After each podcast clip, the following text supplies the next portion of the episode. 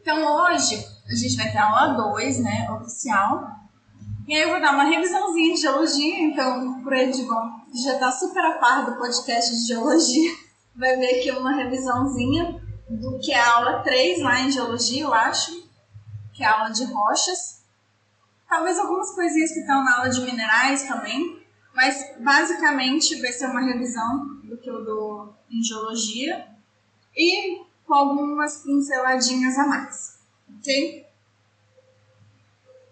Então, para começar, aqui no slide 36, só dizendo que na verdade a aula 1 e 2 está no mesmo conjunto de slides, né? Então, por isso que eu estou começando no slide 36, né?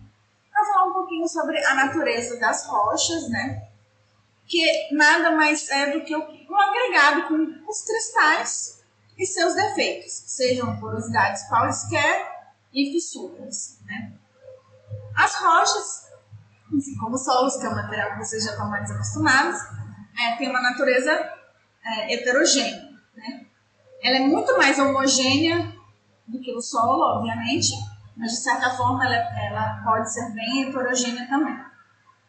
Assim como o solo também, de uma forma geral, a natureza dela é isotrópica, ou seja, existe uma orientação preferencial da estrutura cristalina, que é devido a muitas coisas. Pode ser devido ao histórico do carregamento do local, ao acabamento das camadas é, e outros fatores.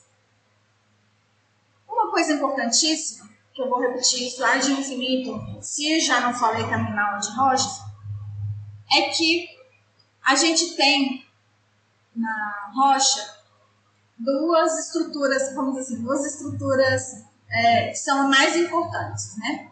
Que é a parte da rocha intacta, calma aqui, a rocha intacta,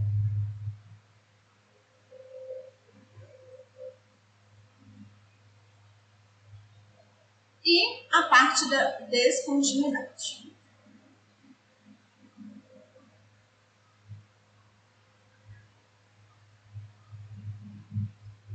No que se refere à descontinuidade, a gente normalmente vai ter diferentes níveis de escala de descontinuidade. Ou seja, eu posso ter microfissuras, que são descontinuidades à escala do grão, e essas microfissuras, né, sendo poucas ou sendo muitas, de uma forma geral, ela não vai abalar muito a estrutura no quesito modelo. Né? Então, eu vou continuar modelando essa estrutura como se ela fosse um modelo contínuo. Ou seja, eu vou fazer uma equivalência entre essas propriedades junto da intacta e das descontinuidades num processo de homogeneização.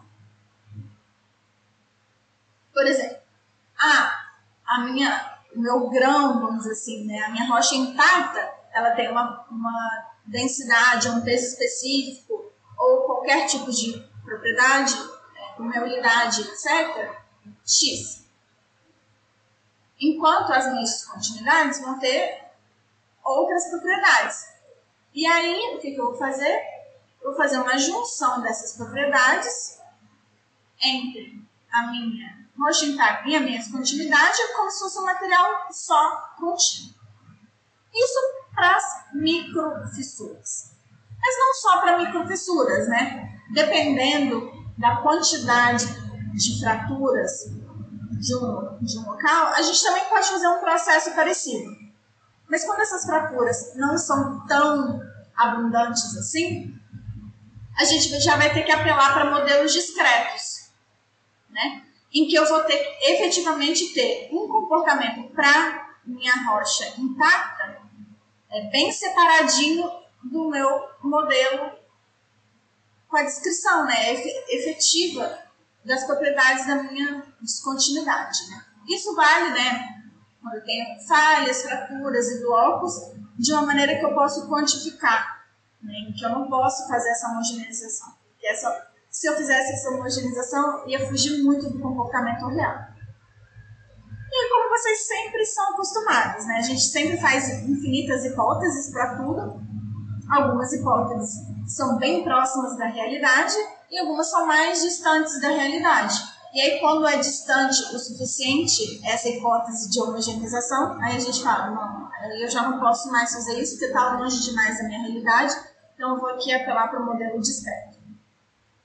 Existe uma outra questão, que as minhas rochas são meios porosos, em que eu posso ter ou estocagem ou a circulação de fluidos.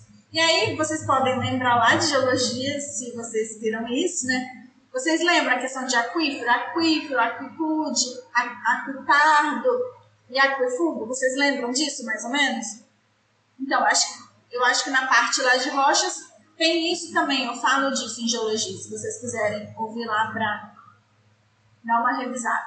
Ou seja, vai ter rocha que eu vou conseguir armazenar e eu vou conseguir circular fluido. Vai ter rocha em que eu vou conseguir é, circular muito lentamente, vai ter rocha em que eu não vou conseguir nem estocar, nem circular, e assim sucessivamente. Né? Isso que vai diferenciar um aquífero, um aquiclude, etc. Né?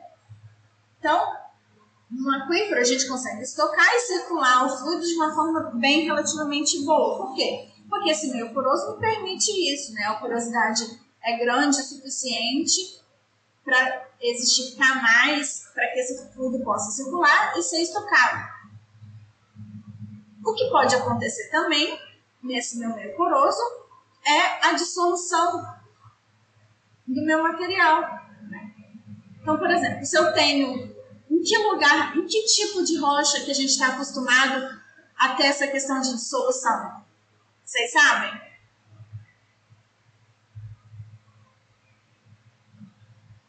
Uma, em que rocha a gente normalmente tem caverna? Vocês estão lembrados?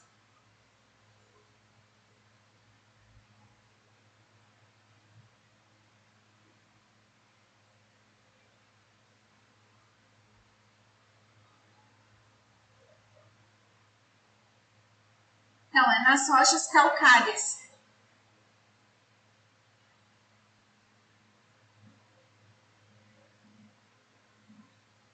A gente sabe que a calcita, né, ou a dolomita, que são os minerais presentes nessas rochas calcárias, eles são facilmente dissolvidos pela água. Então, se essa rocha ela permite a circulação dos fluidos, ela vai permitir a dissolução desse material. E aí, dependendo do estilo de fratura e de microfissura que já existe na rocha, isso vai propiciar a formação de cavernas, porque ela está sendo dissolvida.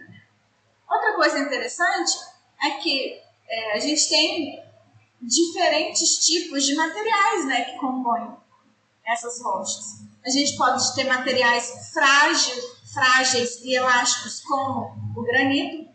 Frágil aqui não é no sentido de que quebra fácil. Frágil aqui em que sentido?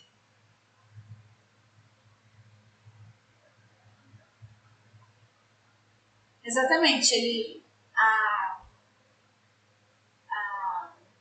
ruptura dele é de forma abrupta, né? Ele vai deformar bem pouco antes de se quebrar. Muito bem, antes de colapsar.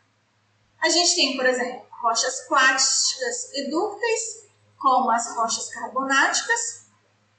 E eu vou ter rochas viscoplásticas e solúveis. Ups. Ai, droga. Viscoplásticas e solúveis, como o sal e o gipso. E o que, que significa um material viscoplástico? Vocês estão lembrados?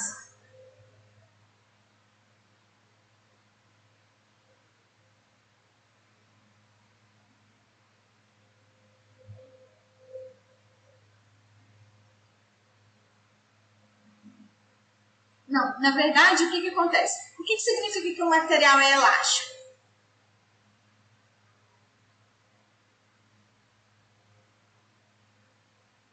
Significa isso que o Edman acabou de falar, né? Que o meu material vai deformar, eu vou aplicar uma carga, ele vai deformar, e quando eu soltar essa carga, ele vai voltar. Ou seja, eu faço um ciclo de carregamento e descarregamento e nenhuma deformação permanente fica registrada naquele material. Se eu tenho um material plástico, o que, que acontece?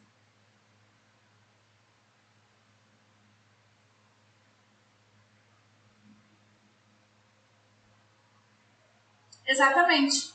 Né? Se eu tenho material plástico, eu vou deformar, vou aplicar uma carga, essa carga vai fazer com que o material se deforme, e quando eu soltar essa carga, eu vou ter uma deformação é, permanente ali.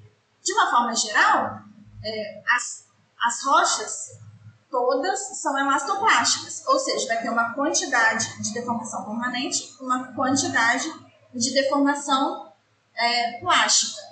A diferença é que vai ter rocha, sei lá, como aqui no exemplo, o granito, em que a quantidade de deformação elástica, é, a plástica, é muito pequena, e é, em, rochas que a gente diz que são plásticas, é? Porque a quantidade de deformações permanentes é bem maior.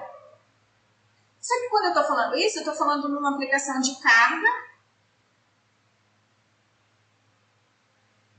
e que essa deformação, então é uma carga aplicada, uma tensão aplicada, e a deformação que isso vai proporcionar, nesses dois casos aqui, elas não dependem do tempo.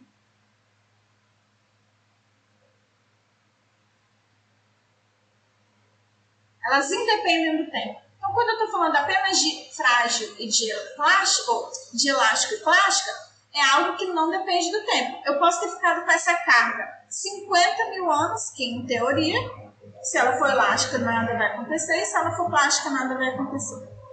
Quando eu estou falando de um comportamento viscoplástico, ah, e outra coisa, essa deformação, em teoria, ela é instantânea. Né? Eu aplico a carga e ela deforma. Então, novamente, não depende do tempo. Quanto à minha deformação visco, viscosa, minha deformação viscosa, ela depende do tempo.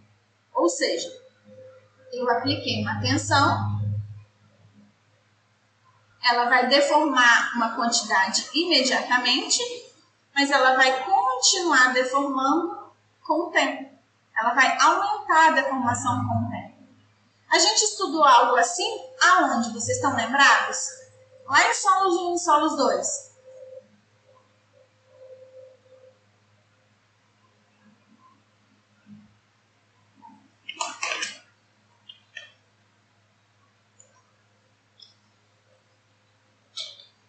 Quando a gente estava estudando o quê? O processo de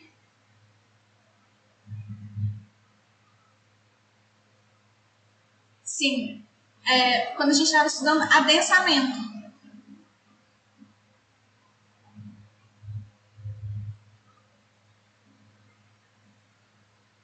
Quando eu estava estudando adensamento, eu, tava, eu estudei dois tipos de adensamento, na verdade. O adensamento primário e o adensamento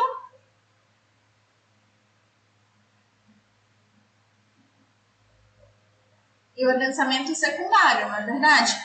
Então, no adensamento primário, eu estou falando apenas de deformações plásticas. Mas, quando eu entro no adensamento secundário, o que, que isso significa? Significa que todo o excesso de poro-pressão já foi dissipada, ou seja, como todo o excesso de poro-pressão foi dissipada, eu aqui estou com a minha tensão efetiva constante. Porque no adensamento primário, a minha tensão efetiva vai variando, não é verdade? Ela vai variando. Quando eu tenho o final da dissipação de energia de, de poropressão, eu tenho a minha tensão efetiva final. E o adensamento secundário, ele é o quê? Eu tenho essa tensão efetiva final, está constante, mas mesmo assim, isso vai continuar provocando o recalque do solo o adensamento do meu solo. Meu solo vai continuar deformando. Mesmo que a minha tensão efetiva agora seja constante. Um outro exemplo bobinho que acontece sempre é no violão. O violão, você afina o violão e se você deixar lá, o que, que acontece com a corda?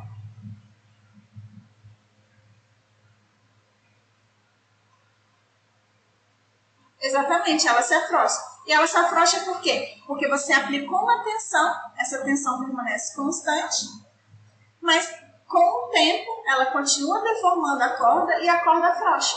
E exatamente o mesmo processo. Isso é um processo viscoso, é uma deformação viscosa.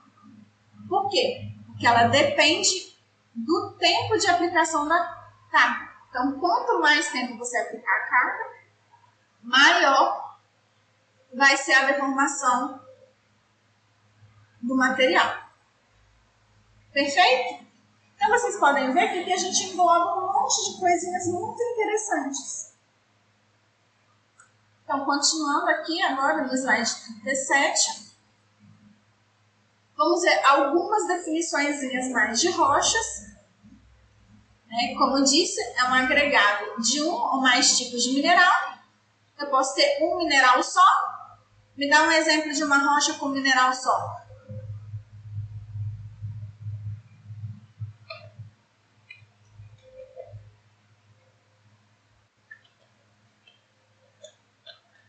Alô?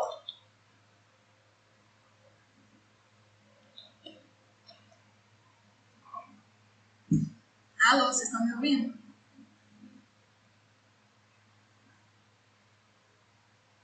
Então, um exemplo de uma rocha com mineral só é o quartzo é um mineral, não é uma rocha, mas por exemplo, o quartzito é um exemplo de uma rocha que tem um mineral só, que é a o quartzo, ou então o mármore, ou então. É... Bom. um monte de rocha carbonática, por exemplo. Vamos ter só calcita também, como mineral. Existem vários exemplos. E um exemplo de rocha que tem mais de um mineral.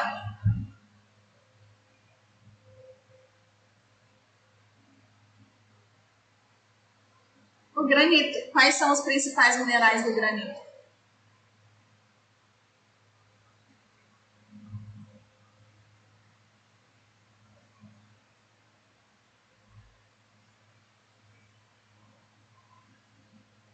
Isso, quartzo, níquel e feldspato, né? São os três principais.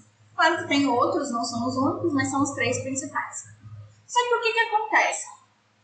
É, como sempre, tudo que envolve geologia, existem 500 mil definições para tudo, né? E aí, é, a gente diz que é um agregado de mais de um tipo de mineral ou de um tipo ou mais de um tipo de mineral, mas existem algumas rochas que não são formadas por nenhum mineral. E um exemplo de rocha que não é formada por nenhum tipo de mineral são as rochas formadas por vidro vulcânico. E por que, que o vidro vulcânico não é formado por nenhum tipo de mineral? Vocês estão lembrados?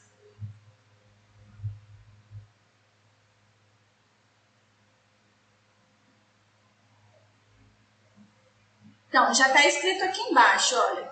Porque o mineral, ele é algo que tem a estrutura cristalina definida. E o vidro é um material amorfo, ou seja, ele não tem a estrutura cristalina definida. E aí vai ter gente que vai falar, ah, isso não é rocha, isso é vidro, né?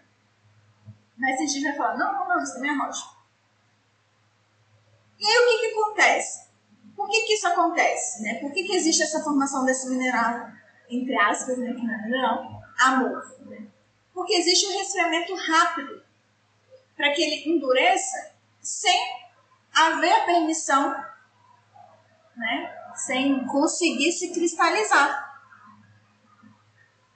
É, isso acontece muitas vezes, por quê? Porque na hora que ele saiu lá da. que ele era magma, né? Em vez dele vir para a atmosfera, ele foi entrar em contato com água ou gelo. Então, tipo, ou no fundo do mar, ou no fundo de um rio, ou no fundo de um lago, ou em locais que tem gelo. E aí isso fez porque a resfriasse muito, muito, muito rápido. E aí, essas rochas, de uma forma geral, a gente vai poder dividir ela em três tipos. Né? No que a gente chama de oiarina, que é um vidro vulcânico, uma rocha composta por vidro vulcânico, onde praticamente não há parte cristalina, ou seja, em que mais de 90% é formado por vidro vulcânico. A gente vai ter a holocristalina, que vai ser uma praticamente sem parte vítrea, ou seja, 90% ou mais dessa rocha não tem nenhuma parte vítrea. E a gente vai chamar de hipocristalina quando é meio a meio, tipo, nenhuma das duas tem mais de 90%. Aí, continuando, no slide 38, aqui alguns exemplos. Então, aqui a gente tem a pedra pó e o vidro vulcânico como um exemplo de rochas que são formadas por estruturas amorfas, sem cristais, né, sem estrutura cristalina definida. Enquanto aqui a gente vai ter o granito, o quartzito que não apareceu aqui, esqueci de colocar a foto, mas depois vocês procuram na internet, em que eles têm uma estrutura cristalina bem definida. O quartzito aqui é formado por um mineral só, o quartzo, e o granito, quartzo, mica, feldspato, anfíbulas, piroxenas e olivino. E outros também, não são os únicos, mas são os principais. Esses aqui são os super principais e esses aqui são os segundo sendo principais. Então, passando agora para o slide 39. Ah, a gente tem que fazer algumas classificações de mineral só para vocês lembrarem já. Então, a gente pode classificar os minerais entre duas formas. Entre minerais essenciais e minerais acessórios. O que significa minerais essenciais? São os minerais que necessariamente tem que estar naquela rocha para ela ser aquela rocha. Então, um granito sem feldspato não é granito, é outra coisa. Então, aquele, esse mineral é essencial para a formação do granito. É, a, a calcita ou a dolomita para o mármore. Porque sem calcita e dolomita, o mármore não é mármore. E aí, sim sucessivamente. Então, esses minerais são essenciais. Já os acessórios são aqueles que não predominam na constituição das rochas. Ou seja, eu não vou levar ele em consideração para classificar aquela rocha. De uma forma geral, 7% dos minerais são minerais acessórios. Os minerais essenciais, de uma forma geral, eles constituem também os minerais que formam a além de formar rochas, eles costumam ser os mais comuns na crosta terrestre. Né? Então, por exemplo, qual é, qual é o mineral mais presente, ou grupo de minerais, né? São os feldspatos. Cerca de 60% de todos os minerais do mundo são feldspatos.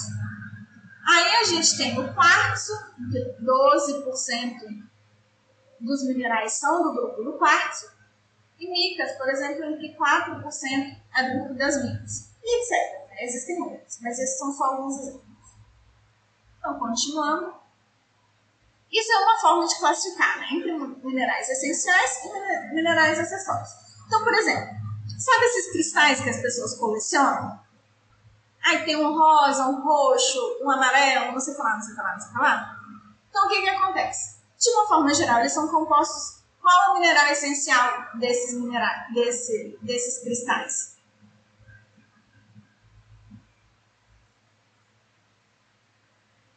Então, o mineral essencial presente nesses cristais, de uma forma geral, é o quartzo. E aí, o quartzo é um mineral, vamos dizer assim, transparente, né? Então, o que faz ele ficar da cor que ele fica? Por quê? Porque existem minerais acessórios que vão estar, entre aspas, poluindo aquele mineral e aí vai dando umas cores diferentes. Então, o que vai diferenciar um cristalzinho do outro é apenas o mineral acessório dele. Assim, não 100% das vezes, obviamente, né? Mas muitas vezes é isso que acontecer. Então, continuando, saindo do slide 40, indo para o slide 41, para mostrar para vocês uma outra classificação importante de minerais, são os minerais máficos e os minerais félsicos. O que significa mineral máfico? É um mineral que é pobre em sílica e rico em minerais pesados. Que minerais pesados? Principalmente ferro e magnésio. Já os minerais félsicos é o contrário, eles são ricos em sílica e pobres em ferro e magnésio. Então, a sílica é um exemplo. É, não, o quartzo, né? Melhor colocar assim. O quartzo.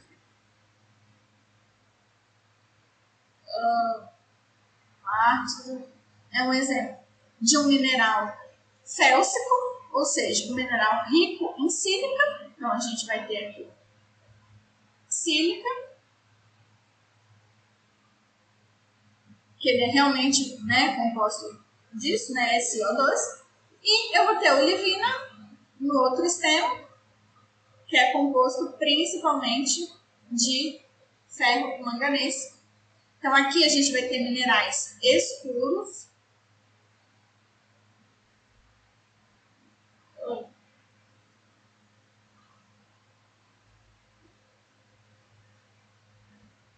E aqui eu vou ter minerais claros.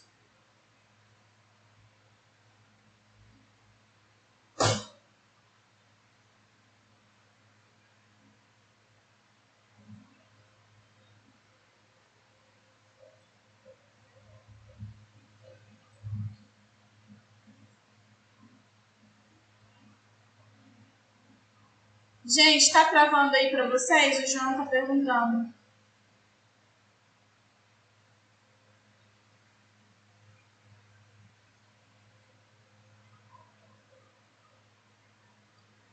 Melhorou, João?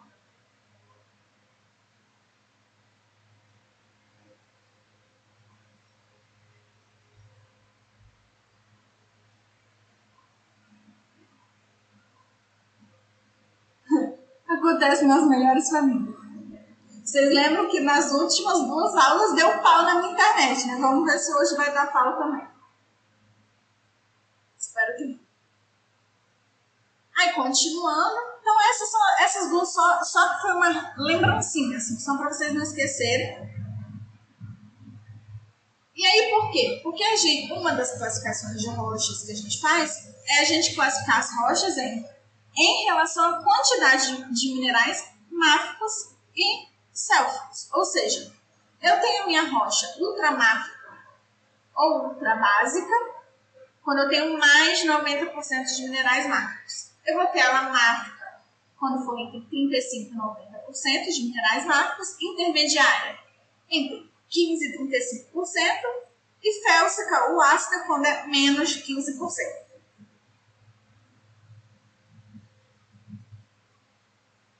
Então, exemplos aqui de uma rocha ultrabásica é o que? Por exemplo, o basalto picrítico. Basalto, a gente está super acostumado com ele, certo? Já o máfico, eu vou ter, por exemplo, um basalto normal, né? Que aí é um basalto precrítico, um basalto normal, e o gabro. Já uma intermediária, o andesito,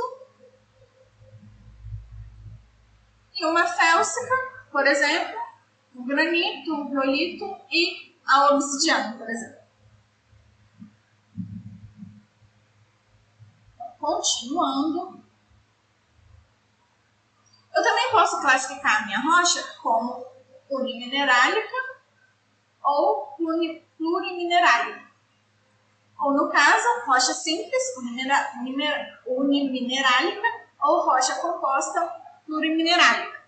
Então, como eu tinha dito para você, agora sim, o desenho do quartzito, agora ele apareceu. Um mineral só, quartzo, granito, mais de um mineral. E, é, e como eu disse para vocês, não é só que tem mais de um mineral qualquer, não. Mais de um mineral dominante. No caso, assim, mais de um mineral é, essencial, vamos dizer assim.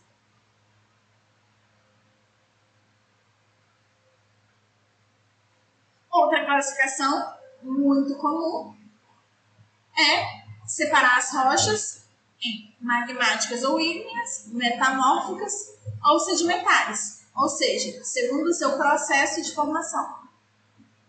Então, aqui, processo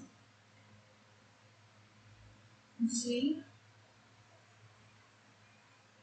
formação.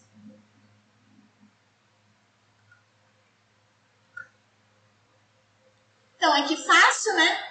A minha rocha magmática, como que ela vai acontecer, né? Primeiro, né, vai ser formada a partir do magma,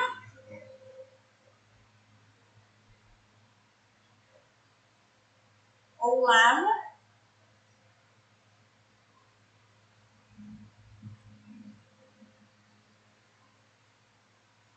e a gente vai ter aqui o ciclo da rocha, né? Então, ela pode ser formada tanto diretamente do resfriamento do magma ou lava, ou então porque ela se re, é, ela se fundiu de novo e ressolidificou. A mesma coisa pode acontecer com uma rocha metamórfica ou com uma rocha sedimentar, que ela volte a se fundir e se ressolidificar formando uma outra rocha metamórfica, ou uma rocha magmática. Já as minhas rochas metamórficas, como que elas formam? A partir ou de rochas magmáticas ou sedimentares, ou de rochas metamórficas né, também, a partir do processo que a gente chama de metamorfismo. Então, tanto as rochas sedimentares quanto as magmáticas tanto como uma outra rocha metamórfica, pode se remetamorfizar, e se transformar numa rocha metamórfica. Já para se transformar numa rocha sedimentar, o que, que eu preciso ter antes? Eu preciso de ter sedimentos. Então, o que, que eu preciso? eu preciso ter a erosão de rochas magmáticas, a erosão de rochas sedimentares ou a erosão de rochas metamórficas formando sedimentos.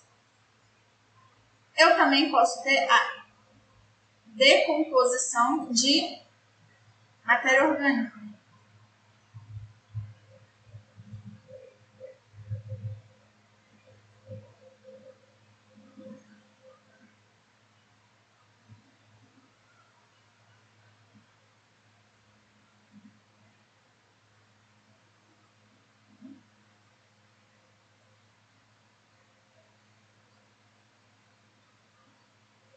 Mais sedimentos.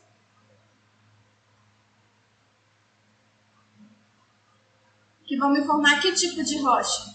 A decomposição de matéria orgânica mais sedimentos.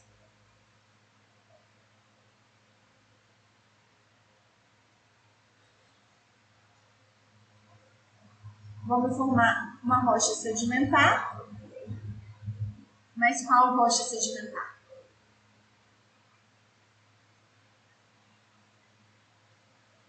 Que é o carvão.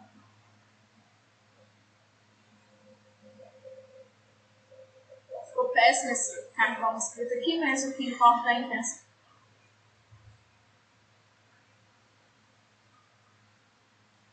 Quando eu formei os meus sedimentos, é, existem três processos que podem acontecer. Dois principais, que são a compactação desses sedimentos ou a cimentação desses sedimentos, para formar as rochas sedimentares. Existe um terceiro processo, mas a gente vai falar dele só um pouquinho mais para frente. Então, rochas magmáticas, como todos sabem, formadas a partir da consolidação do magma, também são chamadas de rochas endógenas. Elas normalmente têm um melhor comportamento mecânico que as outras rochas e, por causa disso, são as mais utilizadas na construção civil. Elas podem ser compostas tanto de minerais magros como minerais félsicos, né, olivina, piroxeno, anfibioles, micas, radiocáceos cálcios, sódios, potássios e quartzo. E a gente classifica ela entre duas fontes. As rochas plutônicas ou intrusivas e as rochas vulcânicas ou extrusivas. Nas rochas plutônicas, o que, que a gente tem? A gente tem um processo de solidificação lento, que elas estão lá dentro né, da crosta terrestre, elas não estão em contato com a atmosfera, então a temperatura é maior então elas vão se resfriando mais lentamente. A gente normalmente vai conseguir formar um material cristalino mais grosso, de granometria mais grossa, com formas mais definidas e mais homogêneas. Por isso que não é tão simples assim a gente encontrar cristais grandes, né? Porque eles são formados dentro da Terra, né? Então, vamos dizer, a gente tem que escavar para conseguir encontrar ele. Diferentemente das rochas vulcânicas, que os minerais são formados na superfície, mas aí eles têm a granulometria mais fina. Nesse caso, essas rochas tendem a ter uma coesão mais forte.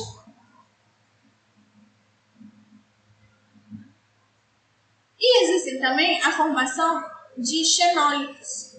São fragmentos de rochas pré-existentes que ficam incrustados dentro dessa rocha ígnea, porque o magma passou, vamos dizer assim, carregou ele, entendeu? Eles tendem a ser mais ricos em sílica e são mais viscosas. Continuando, já no rochas vulcânicas, né, o processo de solidificação é mais rápido, então a gente vai ter material vítreo se formando, ou seja, não vai ser só cristalino, lá nas rochas ígneas, lembra? Ou nas rochas plutônicas. Era só cristalino, aqui a gente vai ter os dois, vítreo e cristalino. E quando eu tiver o cristalino, normalmente, como eu falei, a granulometria vai ser mais fina, enquanto lá a granulometria é mais grossa. E as formas não são tão bem definidas, essa estrutura cristalina, mesmo quando ela existir, ela não vai ser tão bem definida enquanto nas plutônicas elas tendem a ser mais bem definidas. E aqui existe algo muito interessante. Em qual dos dois tem mais condições para a geração de pedras preciosas? Então, eu, é, é no outro, né? É nesse aqui, nas rochas plutônicas, que tem mais formação de pedra preciosa. Por causa disso, né? Essas formas mais definidas. Isso aqui, essas formas mais definidas, é o que vai definir a pedra preciosa. E é por isso que as pedras preciosas são preciosas, porque não é tão fácil de encontrar, né? Não é algo que você vai conseguir encontrar tão facilmente assim um afloramento de rocha, assim, né? Uma rocha que foi formada na superfície. E aí, quanto mais lento o processo de solidificação,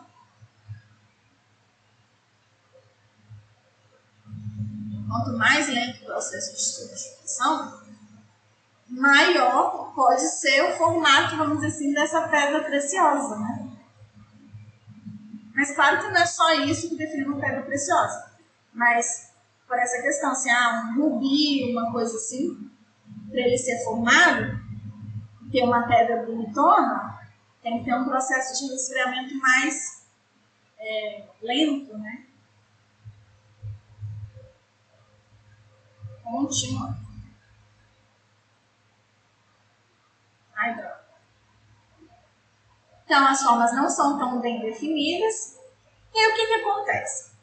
É, não é que, a, vamos dizer assim, a, matri, a, a matriz dessa rocha, né, a parte, vamos dizer assim, intacta dessa rocha, em teoria seja menos resistente que as plutônicas, não. Em teoria, ela pode ser ainda mais resistente que as plutônicas.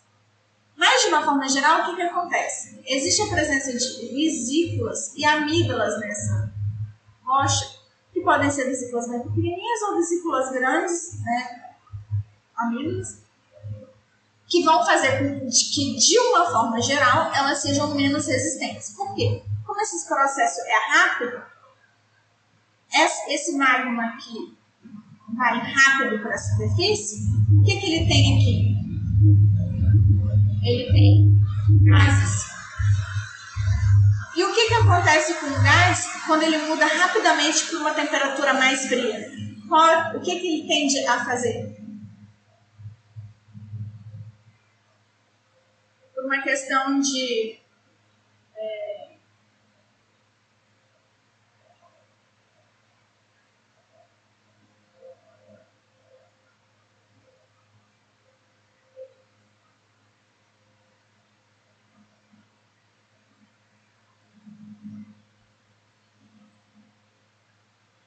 o que vai acontecer é que ele tende a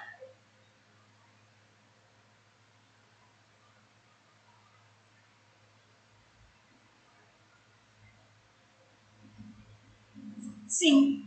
Mas não só isso vai acontecer, como ele vai aumentar de volume. E é justamente porque ele aumenta de volume é que as vesículas e as amígdalas se formam. Porque é um gás que estava ali microzinho dentro da rocha que se expandiu. Então, nisso que ele se expande, vai ter um monte de buraquinho dentro da rocha. E esses buraquinhos, quando eles são é, não tão grandes, a gente chama eles de vesícula, e quando eles são maiores, a gente chama eles de amígdalas.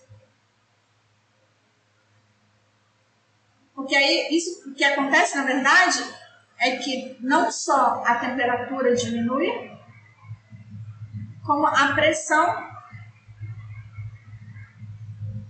é, também diminui, né? Então, para isso se manter, vamos dizer assim, equivalente, há uma expansão no volume.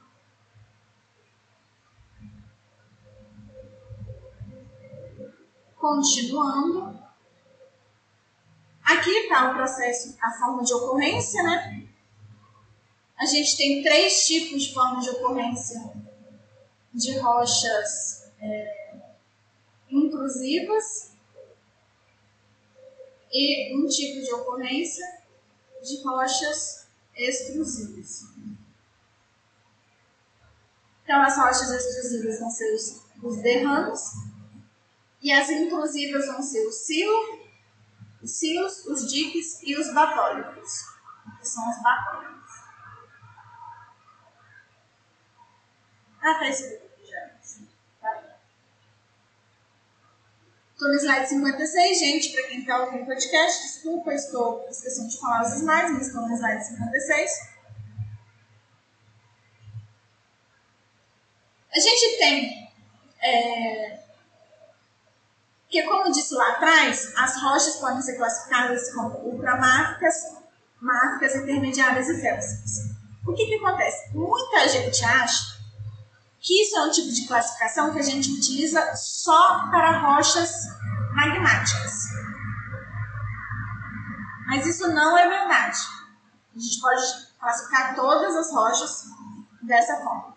Mas de uma forma geral, a gente classifica mais as rochas magmáticas dessa forma. Então aqui eu estou repetindo, essa é a mesma coisa, só para mostrar para vocês as diferentes formas de classificação as minhas rochas magmáticas, né? Então, também vou classificar ela por quantidade sílica, tá? do mesmo jeito que a outra.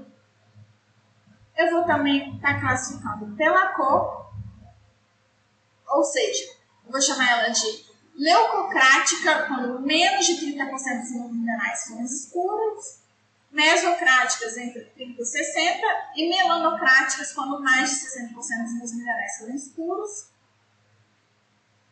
eu também vou classificar pelo tipo de feldespato, ou seja, vou dizer que é uma rocha alcalina, quando eu tiver principalmente feldespato potássio, sódico ou ambos. Eu vou chamar elas de monzoníticas, quando for mais ou menos meio a meio de minerais alcalinos e minerais alcalicássicos. E eu vou chamar de alcalicássicos quando eu tiver principalmente plagioclatos. E aí, se vocês quiserem revisar essas coisas aqui, vocês vão lá no, no podcast de hoje, na parte de minerais e rochas. Aí também pela, pela granulometria e textura, eu vou dizer que ela é fina, quando os grãos né, forem menos, tiverem dimensão menor que 1 milímetro, média entre 1 e 5 milímetros. Vocês estão lembrados? um milímetro, se eu estiver falando de solo, eu estou falando de que tipo de solo?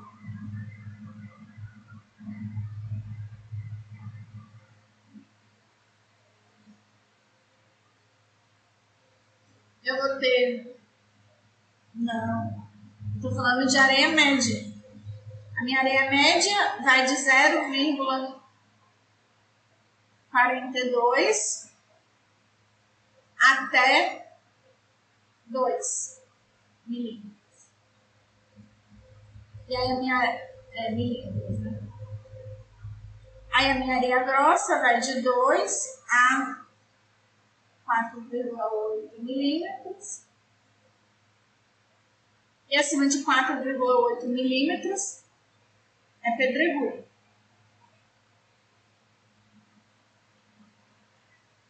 Então, só para vocês terem noção, né? Aqui, quando eu estou falando de rochas, é um pouco diferente, né? Então, menos de 1 milímetro é fina, média de 1 a 5 milímetros, grossa de 5 a 30 milímetros e muito grossa acima de 30 milímetros. E aí a gente também pode chamar de afanítica e fanerítica, que também tem a ver com essa. Aqui é mais relacionado à textura. Continuando, indo para o slide 61. Algo muito importante em relação à minha rocha magmática, eu defini a estrutura dessa minha rocha magmática. Então, o que, eu vou ter? Eu vou ter uma infinidade de tipos de estruturas diferentes.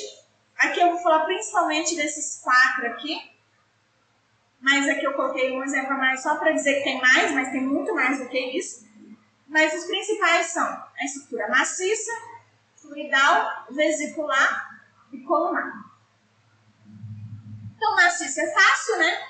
Os minerais eles não têm uma orientação preferencial, então aqui eu coloquei um granito qualquer, né, que não existe nenhuma orientação preferencial, está tudo misturado de forma mais ou menos homogênea. Já na minha estrutura fluidal, a gente consegue ver uma orientação dos meus minerais, né? E a gente consegue ver que essa orientação, ela mostra uma indicação do movimento do meu magma. Então aqui eu tenho um exemplo de um riolito fluidal, em que você consegue ver que essa rocha foi se formando a partir desse movimento do fluido do magma, que a gente quase consegue enxergar esse movimento na rocha. Já quando eu estou falando de rocha vesicular, você lembra que estava falando da vesícula? Que é o ar que se expande, então o gás, né? O gás que se expande. Então fica formando essas vesículas, esses pedacinhos pequenininhos. Então isso que acontece, eles apresentam cavidade pela expressão dos gases presentes no magma. Então aqui um exemplo de um nasal vesicular.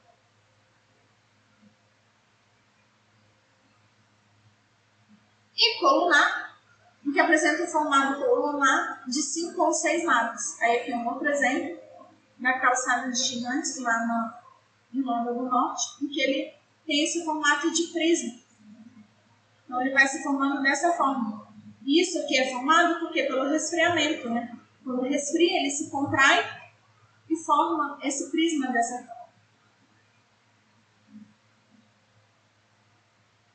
Então, nas rochas sedimentares, aqui, começando no slide 67, passando para o slide 68, são formadas a partir da principalmente né, da compactação e cimentação dos sedimentos. A gente também chama ela de rochas exógenas. São rochas estratificadas. E por que exógenas?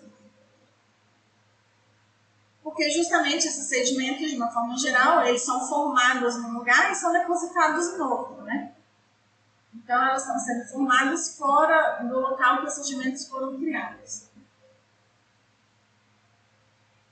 Então, para que, que, eu, o que, que eu preciso? Eu preciso ter uma rocha pré-existente de agentes móveis ou imóveis para desagregação ou seja, agentes físicos ou químicos, né, para desagregação. Eu preciso de ter. É, se a minha rocha, é, se o meu sedimento, vamos dizer assim, a minha rocha sedimentar, eu preciso que esse sedimento vá para outro lugar, né? Então eu preciso de ter agentes móveis que transportem esse sedimento. Eu preciso de ter uma bacia de acumulação, por isso que a gente ouve muito falar ah, bacia sedimentar de sei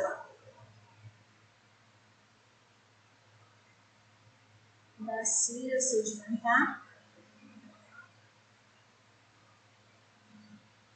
Porque é justamente isso, é uma bacia em que eu consegui acumular um monte de sedimento.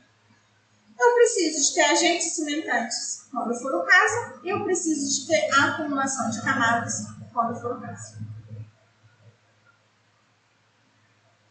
Como eu disse para vocês, são três processos, principalmente esses dois, a compactação, a cimentação, e esse outro aqui, a altigênese, que é um processo um pouco menos importante, mas que eu também vou dar como Então, estou aqui no slide 70 passando para o slide 71. A cimentação, o que, que acontece? Eu vou estar cristalizando um mineral que foi carregado pela água, que vai percolar os vazios e preencher esses vazios, dando coesão ao meu material. Ou seja, dando coesão a esses meus sedimentos. Então, o que, que isso vai acontecer? Quando que isso vai acontecer? Isso vai acontecer predominantemente em material grosso, tem que ter espaço entre os meus vazios para esse fluido circular. E eu tenho que ter espaço para ser. Para preencher, né? para carregar esse meu agente cimentante e se depositar. Então vai se depositando, vai se depositando e vai rolando. Outro ponto importante é que não basta apenas ser um material grosso, ele tem que ter uma quantidade pequena de matriz argilosa. Por quê?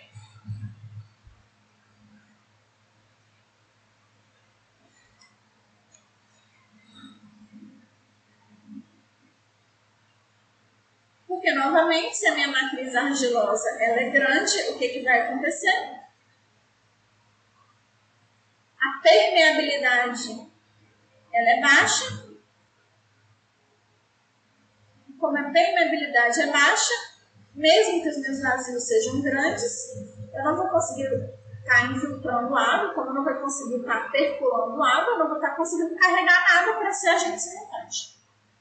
Aqui são exemplos de cimentos mais comuns, né?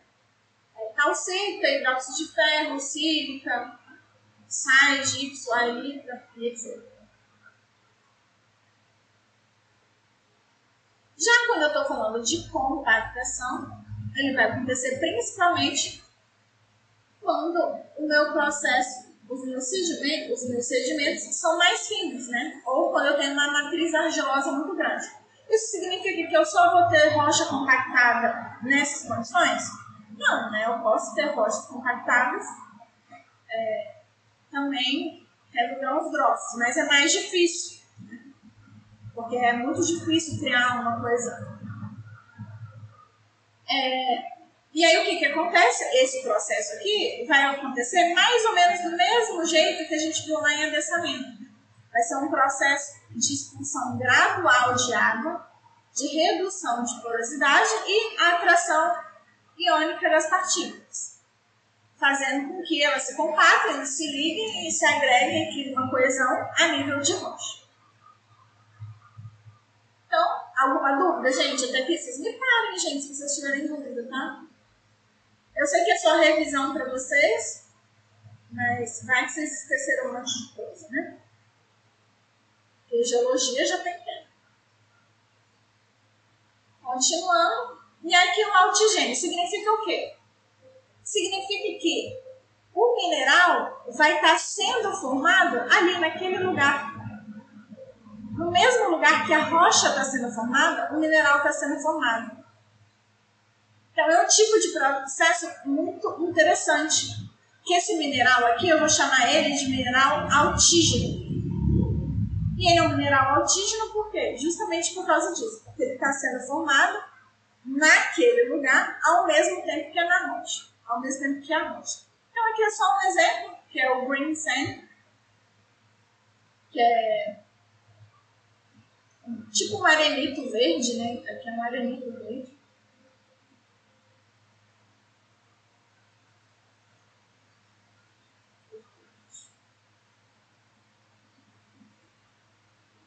Assim, isso não é uma coisa que acontece ao infinito, né? Tipo, é bem limitado. Então, não é tão importante assim. Os outros dois processos são mais importantes de você sempre ter em mente. E aí, um, apenas uma palavra importante, que é a diagênese. Que é o quê? É o processo de formação da rocha sedimentar. Que ele se inicia justamente com a deposição do sedimento. Então, a partir do momento que os sedimentos começaram a ser depositados, o processo de diagênese se iniciou. Aqui no caso, eu estou falando de rochas. É... Eu, não, essa aqui não é tão importante. Essa aqui é mais importante se estiver falando de solos. Mas é mais no sentido assim, que essas rochas, elas, elas quando a gente está falando de rocha sedimentar, no sentido de que ah, ela se decompôs, né? Formou um solo, e esse solo pode ficar no lugar, ou seja, um solo residual, ou esse solo pode ser transportado, dando a origem aos solos transportados, que em seguida vão formar as rochas sedimentares. No processo de decomposição das rochas, a gente vai ter principalmente três tipos de minerais. Os minerais inalteráveis, como quartzo, você pode reduzir ele a tamanhos pequenininhos, como o silt, né? Pode ser um quartzo muito pequenininho ou eles podem ser resíduos insolúveis, ou seja, que são deformáveis, que são alteráveis, né? As argilas são, por exemplo, os espatos que sofreram processos de hidrólise, nos processos de hidrólise se transformaram em outro é, mineral, né? no caso, os minerais argilosos. Mas eles são, nesse caso, insolúveis, eles se transformam, mas eles ficam insolúveis. E nós temos as substâncias solúveis, né? Ou seja, o mineral que pode se alterar ou não e que vai ser solúvel em água.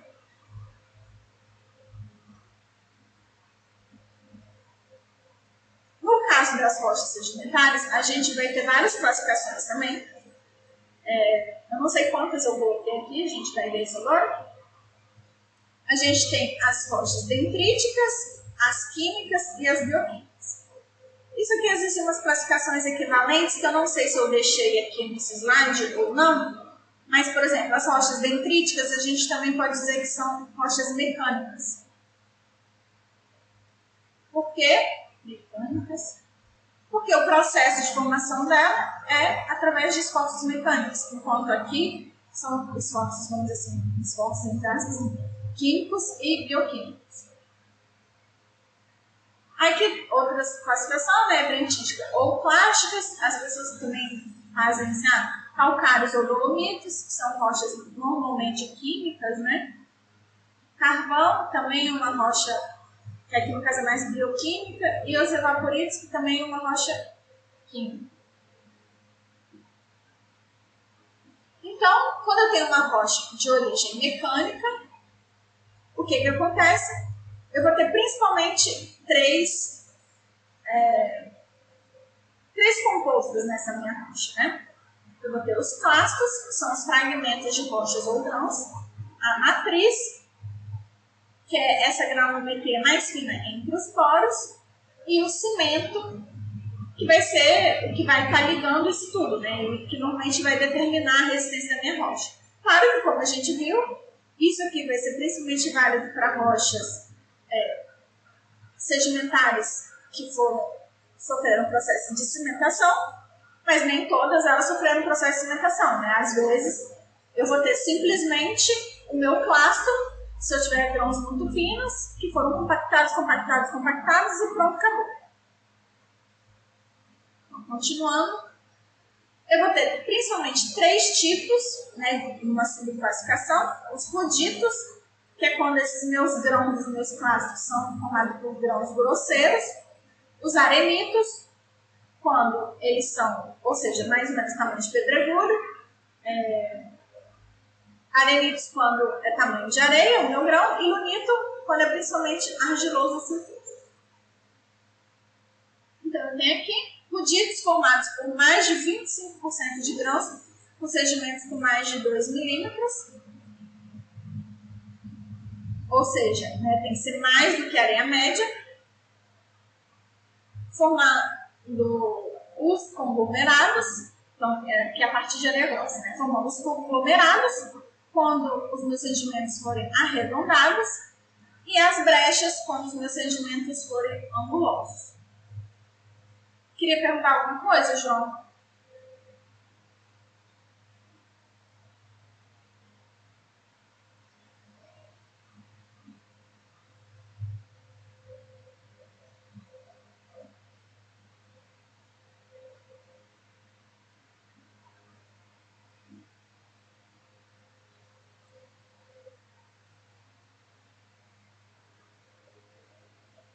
Se as rochas sedimentares podem possuir resistência maior que as rochas ígneas, dependendo dessa informação. Olha, eu acho bem difícil, entendeu?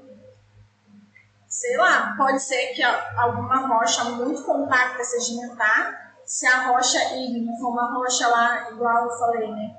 A exclusiva, que tem um monte de vesícula, um monte de amina, acaba sendo mais. Pode ser que seja, mas eu acho difícil eu acho que a rocha sedimentar sempre vai ser mais fraquinha, entendeu?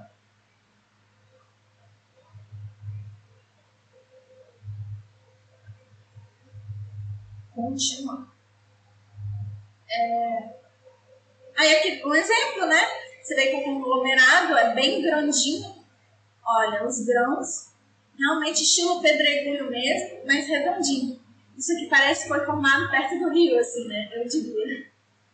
E aqui é quando é mais anguloso, você tá vendo? Que aqui não é nada redondinho, então aqui são as brechas. É um exemplo de rocha que tem aqui no fundo, no nosso subsolo. Nosso subsolo ali na barragem de Itaipu é basalto normal, basalto vesicular e brecha. Né? Que é esse tipo de rocha aqui uma rocha sedimentar com sedimentos angulosos.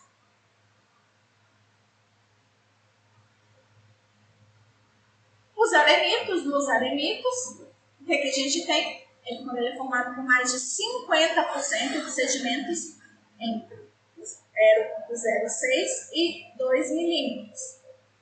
Então, esses vão ser os nossos arenitos. Então, o principal elemento né, o principal mineral dos meus arenitos vai ser o quê? Vai ser o quartzo. E de uma forma geral, vai ter 95% de quartzo no meu arenito. Eu posso ter arenito de outra coisa? Pode. Aquele arenito que a gente acabou de mostrar lá, o arenito verde, eu acho que vai formado por mais 95% de quartzo. Mas, de uma forma geral, essa Já os lutitos, eles são formados por sedimentos menores, né, no tamanho de silt e de argila. E ele é o grupo mais abundante das rochas sedimentares, formado principalmente por argila minerais e quartzo em tamanho de silt.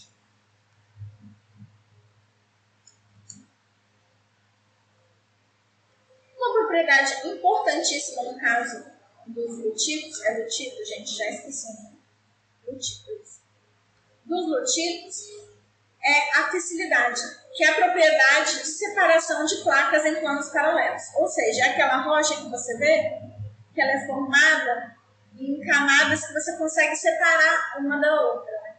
Então, isso é uma propriedade muito importante das rochas sedimentares e nesse não, não rochas sedimentares como um todo, né? rochas sedimentares formadas por sedimentos finos. Por que isso? Porque eu posso ter duas rochas. As micas são assim. Sim, a mica é assim a nível de mineral, né? A mica é assim a nível do mineral. A gente vai ter uma clivagem nela. E aí, no caso do mineral, a gente chama de clivagem. Quando é a nível de rocha, a gente chama de fissilidade. Mas são coisas, vamos dizer assim, é, quase que equivalentes, né? Pelo menos eu, é a forma que eu gosto de encarar elas, né? E por que, que isso aqui é importante? Porque eu posso ter duas rochas formadas pelo mesmo mineral, mas devido ao processo lá de formação, uma vai apresentar facilidade e outra não vai apresentar facilidade. Né? Uma vai ser bem homogênea e outra não vai ser tão homogênea. Uma vai ser bem isotrópica ou tão isotrópica quanto qualquer material de rocha pode ser, e outra não vai ser nada isotrópica, vai ser bem anisotrópica. Então, continuando. Então, por que, que eu falei isso? Porque, por exemplo, eu tenho o siltito, que vai ser uma rocha formada principalmente por silt, sem fissilidade, ou seja, ele vai ser algo homogêneo, e eu vou ter o meu folhelho síltico, que é justamente uma rocha formada por silt, mas que vai ter fissilidade. Então, os meus folhelhos, eles vão ter isso, eles vão ter fissilidade. Então, a mesma coisa, meu argilito vai ser sem fissilidade, formado só por argila, lá homogêneo ou tanto homogêneo quanto ele possa ser. Enquanto o meu folheiro argiloso, ele vai sim ter a sua facilidade. O sentido vai ser, vamos dizer assim.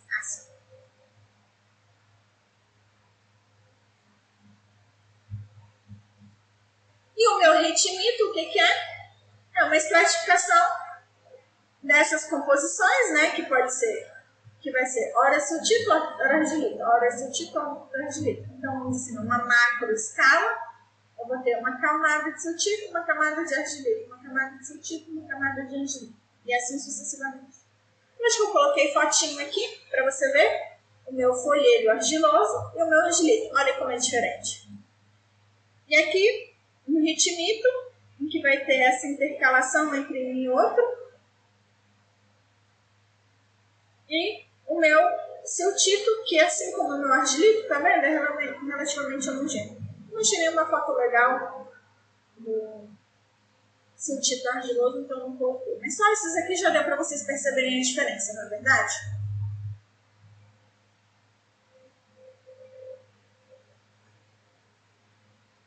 Beleza? Continuando, saindo aqui do slide 89, indo para o slide 90. Aí, no caso, tem as rochas calcárias e dolomíticas, né, que são formadas principalmente por 50% de minerais carbonáticos. É, em geral, no entanto, tem bem mais de 50%, né, mais até de 80%, que são importantes para a construção civil, cimento, cal, siderúrgica, etc. Não vou me aprofundar muito, só isso já está bom. Carvão, só para vocês saberem, a gente falou um pouco dele na aula passada, né? São formados por processos bioquímicos de vegetais foram é, acumulados em estados de se decompor em condições anaeróbicas que impediram a oxidação e foram compactados com o tempo. E aí formando o carvão. Eu posso ter a tufa, que vai ser uma rocha que tem pouca quantidade de matéria orgânica e muita quantidade de água. E aí, à medida que eu vou compactando essa rocha, ela vai perdendo água, ela vai ganhando matéria orgânica vai ganhando matéria orgânica já decomposta, né? E essa rocha vai passar de ser turfa para lignito, para carvão bituminoso, para então virar o antracito, né? Vamos dizer assim, que é o carvão mineral mais power de todos, que tem uma cadeia de carbono gigantesca, que praticamente não tem água. Aqui de novo mostrando o processo de formação, né? Aqui quando está ainda bem grande, foi pouco compactado, vai compactando, compactando, compactando e chega nessa situação.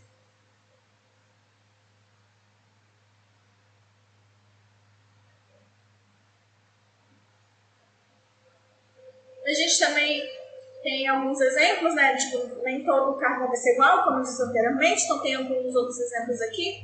O folhelho pirobetuminoso, o xisto betuminoso, que contém é, uma quantidade de querogênio que pode produzir algo que eles chamam de petróleo de xisto. Né?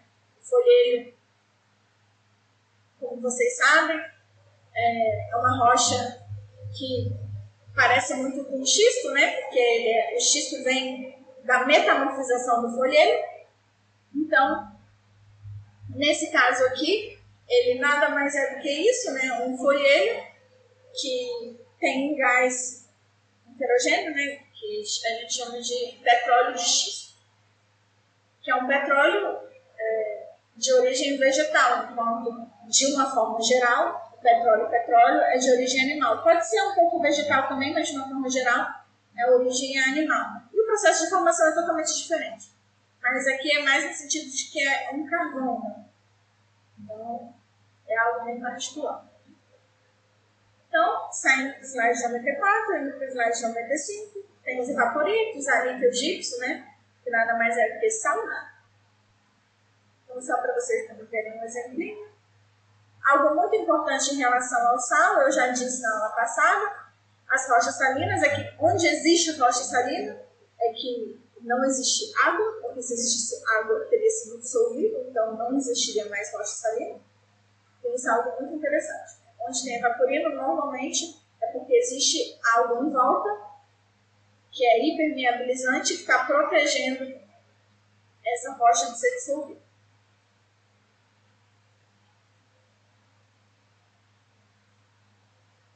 Minha gente deu tilt aqui. O negócio parou de funcionar. Ah, tá, agora sim. Então, entrando rapidamente nas rochas metamórficas, formadas por alta temperatura e ou pressão, que irá recristalizar os materiais já existentes. Então, no slide 98, né, como eu disse, os agentes podem ser pressão, temperatura e temperatura ou pressão. É, quando eu estou falando de temperatura, né, uma metamorfização devido à temperatura, eu estou falando normalmente de áreas mais restritas e localizadas, ou seja, é, isso não vai acontecer numa porção de rocha muito grande, vai ser um metamorfismo bem local. E é normalmente devido à aproximação do magma ou de águas termais.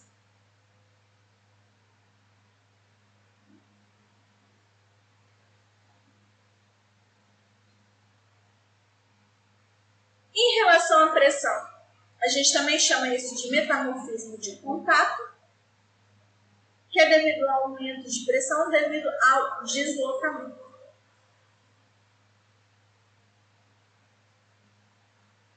Aqui também tende a ser é, locais mais restritos.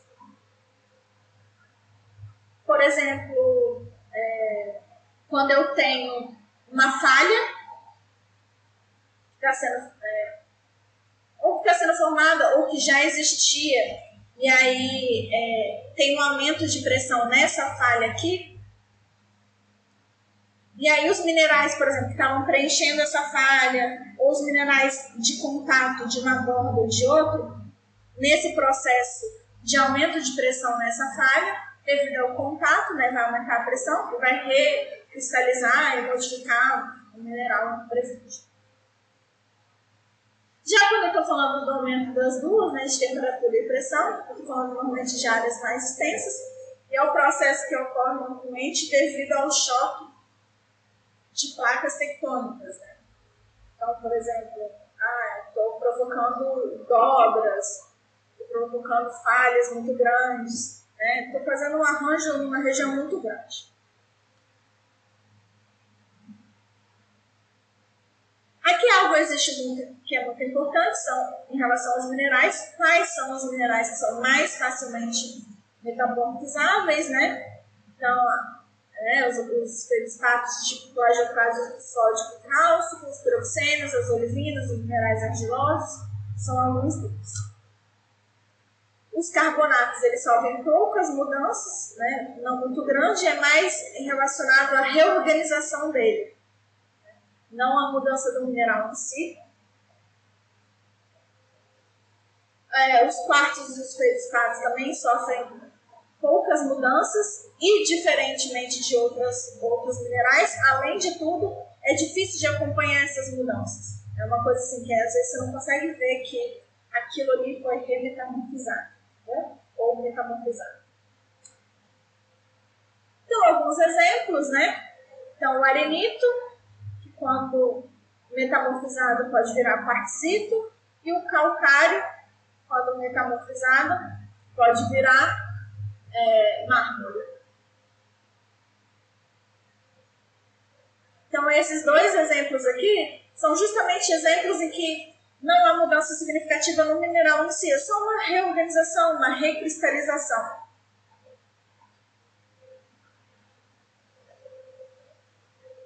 Existem principalmente três tipos de estruturas né, nas rochas metamórficas: a maciça, as foliações e as lineações.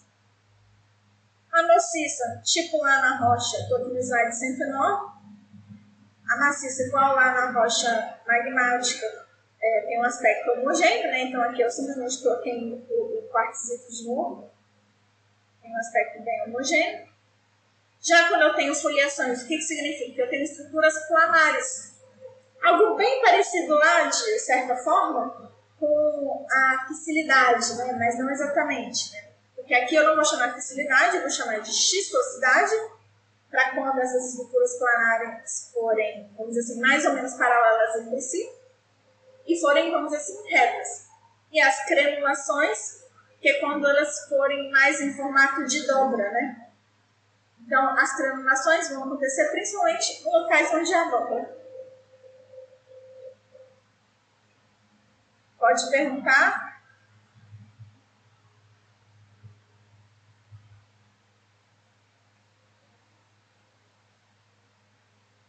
Então, a diferença entre foliação e xistosidade é que a xistosidade, primeiro, não vai ser tão simples assim, tipo assim, a resistência de uma plaquinha para outra na minha xistosidade é muito maior do que na minha facilidade. Na minha facilidade, muitas vezes eu consigo realmente quebrar muito fácil. Mas, a grosso modo, é, não existe muita diferença. É mais que uma uma estrutura para rocha sedimentar e a outra é uma estrutura para rocha metamórfica. Né? Então, a minha ardósia é uma rocha metamórfica. Então, o que eu vou ter ali é uma xistosidade, não vai ser uma fissilidade. Enquanto no meu folheiro, o que eu vou ter é uma fissilidade, não vai ser uma xistosidade. E a granulação é mais ou menos a mesma coisa, mas é formado quando há dobras, né? Porque essa estrutura planar, ela não vai ser retinida. Já a lineação é toda a estrutura planar que não é uma foliação. Então, por exemplo, quando eu tenho um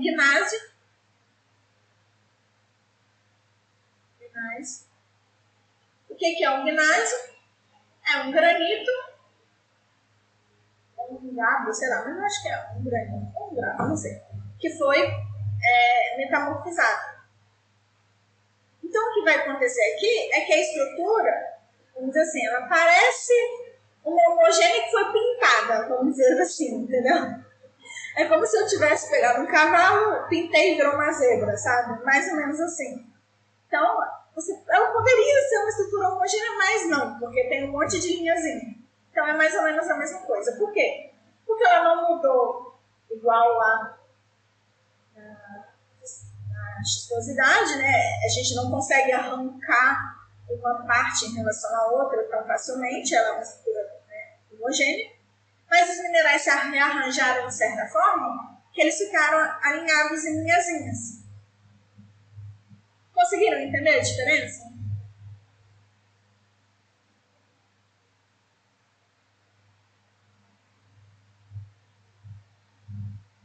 Sim, é como se tivesse tido é, vários derramamentos. Mas eu acho que até nos derramamentos a estrutura ela parece mais com camadas separadas do que aqui, entendeu? Aqui realmente parece que é uma coisa só que foi pintada, entendeu? Como se você tivesse, não, você está me enganando. Se eu te quebrar no meio, vai ter uma cor só, sabe? Mas não, quebrando no meio não tem uma cor só.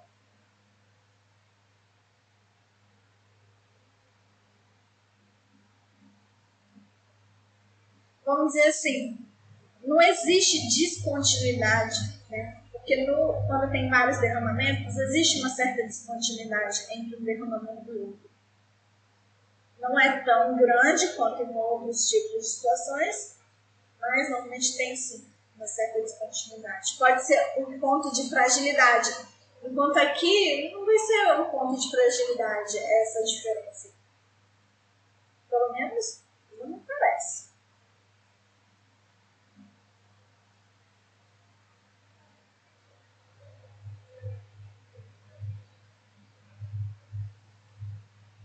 Exatamente, cada cor dessas é um, tende a ser um mineral, ou um conjunto de minerais que são bem parecidos um com o outro, né?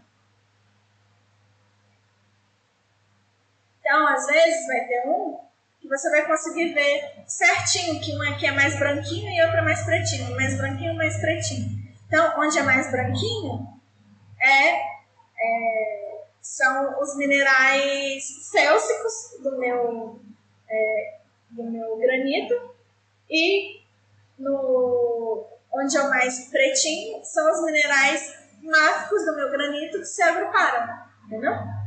Então aqui é uma mistura de feldspato com, é, com quartzo, vamos dizer assim, e aqui uma mistura de olivina, proxênio e, e etc, entendeu?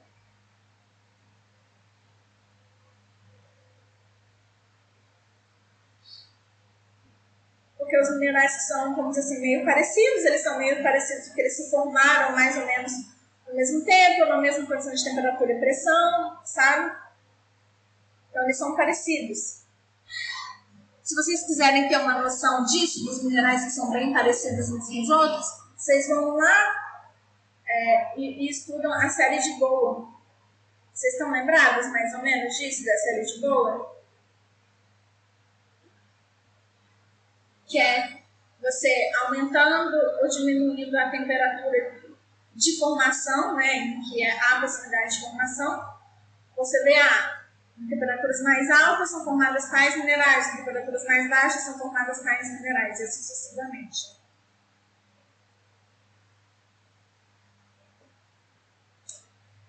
Então, continuando no slide 112, de novo, também a gente tem esses estilos né, de metamorfismo local, regional ou dinâmico. Já falei mais ou menos disso, mas apenas para é, confirmar, né, reforçar. O metamorfismo local ele acontece geralmente em rochas maciças é, e podem ser de dois tipos, né? O metamorfismo de contato ou o, metamorfismo hidrotermal eu já meio que falei para vocês, que é o aquecimento das rochas de extrusão ígnemas, nos derrames, ou seja, é, quando você está derramando esse lava que está escorrendo, ele vai entrar em contato com as rochas que já estão ígneas aqui e devido à diferença de temperatura vai recristalizar os minerais que estão aqui no contato. Já o metamorfismo hidrotermal é pela infiltração de águas hidrotermais. Né? Então, é bem local. E um exemplo é a formação de serpentinas. Né? É, alguns autores colocam metamorfismo dinâmico, que é o que eu vou explicar mais lá na frente, também como um tipo de metamorfismo local. Mas eu já vou explicar ele mais na frente. Já o regional, ele acontece de forma mais global, né? Então ele não vai formar pequenas é, intrusões, vamos dizer assim, de minerais. Né? Ele vai formar é, estruturas maiores. E aí, como por exemplo, as ardósias, os filitos, os xistos, os gnásios, os migmatitos, os mármores, os quartzitos, que é o quê? Uma porção grande de um tipo de mineral. Por exemplo, a ardósia, um folheiro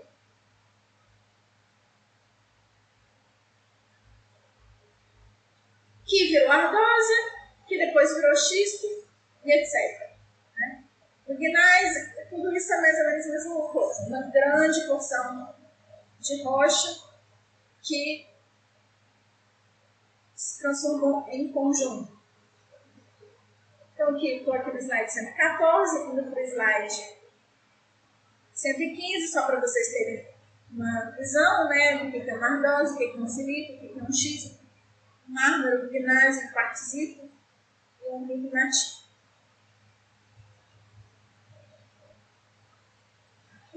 do metamorfismo dinâmico, o que, que acontece? Ele acontece principalmente nas zonas de falhas em que a gente vai conseguir mudar a textura dessas rochas, que foi o que eu expliquei um pouco mais lá atrás. Né? Ou seja, nessas zonas de falha, devido ao contato que vai acontecer entre essas falhas, vai haver a formação desses tipos de estrutura. E aqui tem um exemplo do milonil. Então, eu acho que lá atrás eu falei, eu meio que confundi. Deixa eu voltar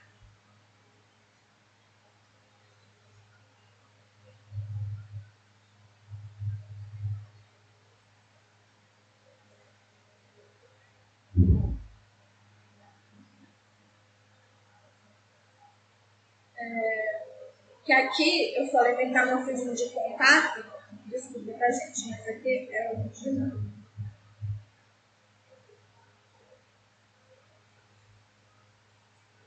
Então, pequena é, imprecisão, slide 111, tá? Vou metamorfismo dinâmico. Aí, continuando. E aí, como eu disse, como é numa zona, tem de ser numa zona também relativamente limitada,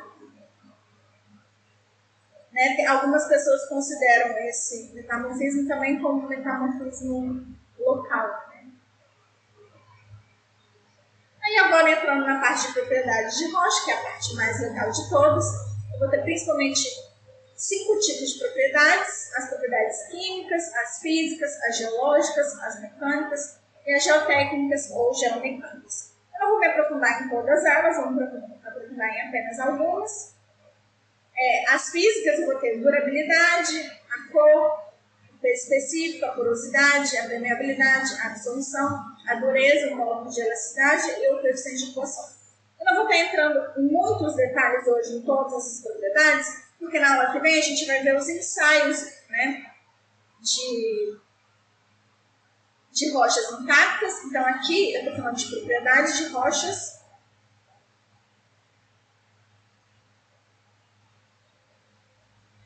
intactas. Ou quase sempre, né? Vai ter algumas partes aqui que eu vou falar de coisas que têm a ver com descontinuidade, intactas. Mas, de uma forma geral, eu estou falando de propriedades de rocha intacta. Então, tudo que eu passar muito rápido aqui é porque amanhã amanhã, semana que vem, na aula de ensaios, eu vou estar falando mais a fundo, né? Então, durabilidade é, vamos dizer assim, a resistência a intemperismo, seja ele físico ou químico. Algumas pessoas colocam a durabilidade em propriedade química da rocha.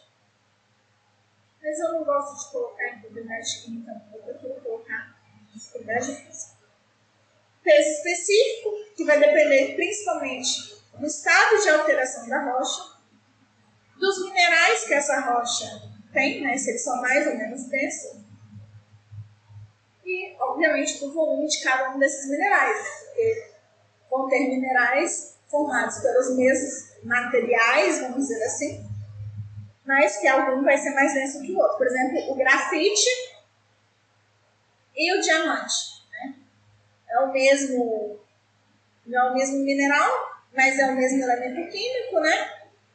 Mas são formados por estruturas diferentes, formando minerais mais ou menos densos. Então, isso aqui é bem relevante. Tem a porosidade, que é o quê? A relação entre o volume de vazio e o volume total, né? Vai depender principalmente do tipo da rocha e do estado de alteração da rocha. A permeabilidade vai ter principalmente dois tipos, a permeabilidade primária e a secundária.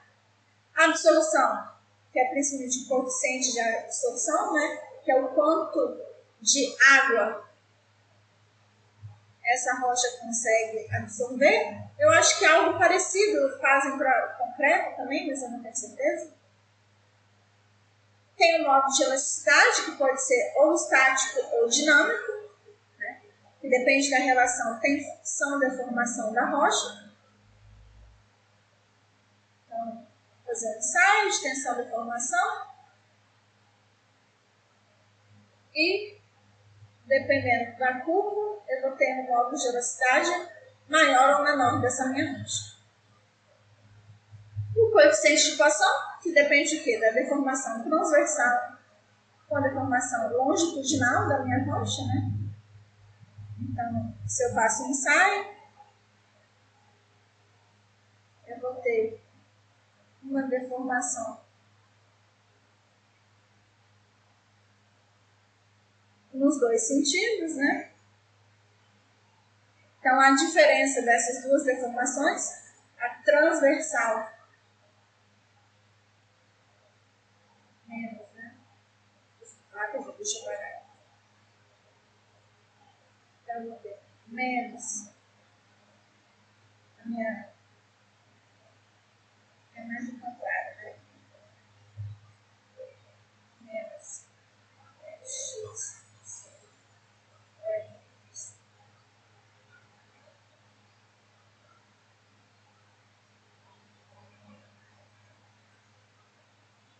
Por que, que é menos aqui?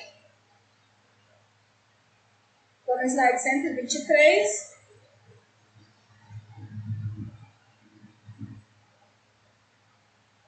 Alô?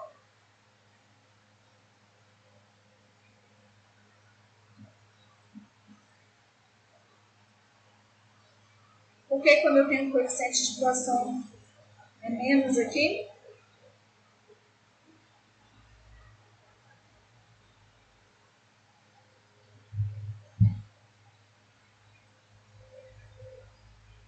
Porque quando eu tenho, estou deformando o material, se eu estou aplicando uma força aqui, ele vai se deformar assim. Ou seja, ele vai diminuir de tamanho na direção que eu estou aplicando a força, mas ele vai engordar de tamanho na outra região que eu não estou aplicando força. Então aqui a minha meu deslocamento, vamos dizer assim, é positivo e aqui o meu deslocamento é negativo. Então, como um em relação ao outro, e aí aqui eu vou ter uma deformação. É, no caso, aí eu vou ter um módulo de equação positivo. Eu posso ter um material que tem um, um coeficiente de equação negativo? Alô? Vocês estão aí?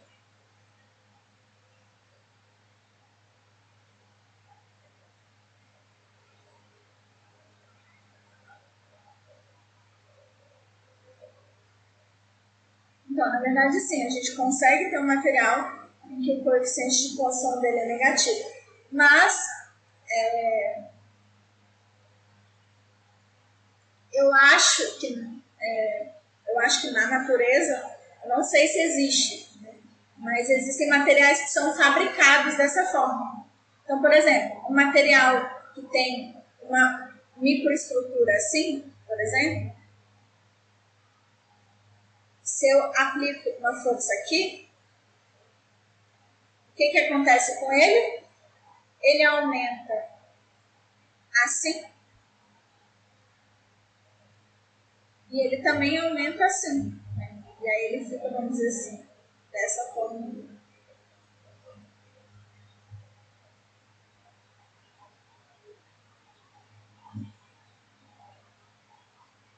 Mas, assim, que eu saiba, pode ter mudado. Tem muito tempo que eu não, que eu não parei para pesquisar mais disso. Vocês podem ver isso como dever de casa. É, que eu saiba, são só materiais tipo, fabricados pelo homem. Não sei se tem na natureza. Mas talvez exista, né? Mas só eu que não sei mesmo. Mas assim, pode ser que talvez tenha estruturas também que sejam dessa forma na natureza mas eu não sei se material. Bom, vai. Então vamos lá, estou no slide 123, e no slide 124. Então, temos aqui as propriedades mecânicas, resistência à compressão, resistência ao choque, resistência ao desgaste ou abrasão Los Angeles, resistência ao corte ou resistência ao cisalhamento,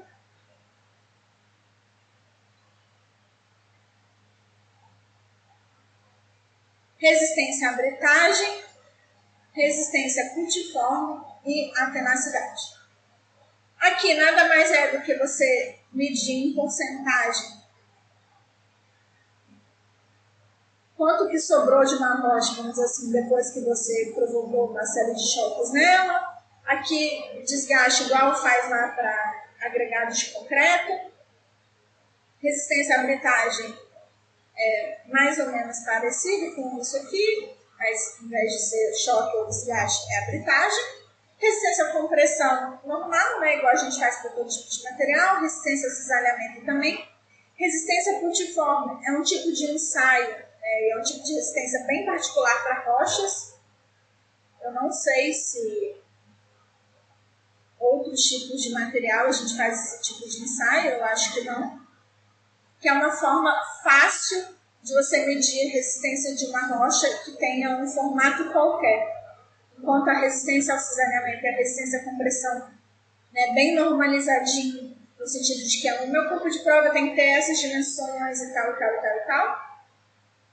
A minha resistência pontiforme não, eu posso pegar um pedaço de rocha qualquer e fazer um ensaio. E a tenacidade é a resistência à propagação de fissuras da rocha, tem vários ensaios diferentes também. Ah, esqueci de colocar resistência à tração.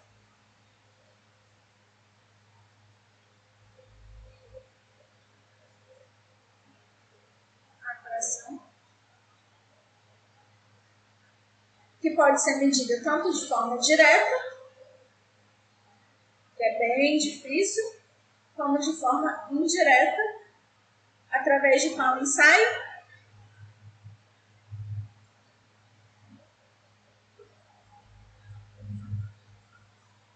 eu meço a resistência à tração indireta através do ensaio brasileiro.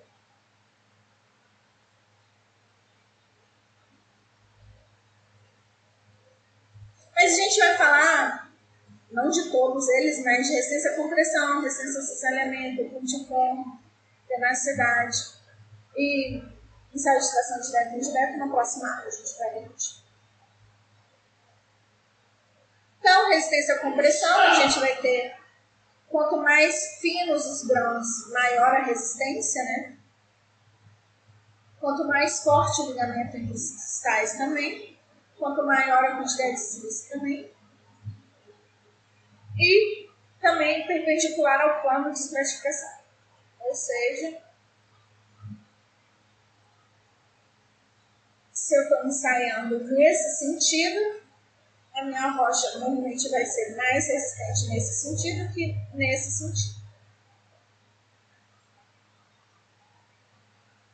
Já as características geotécnicas e geomecânicas são grau de alteração, grau de resistência à compressão simples, grau de consistência, grau de fracionamento e o RQD.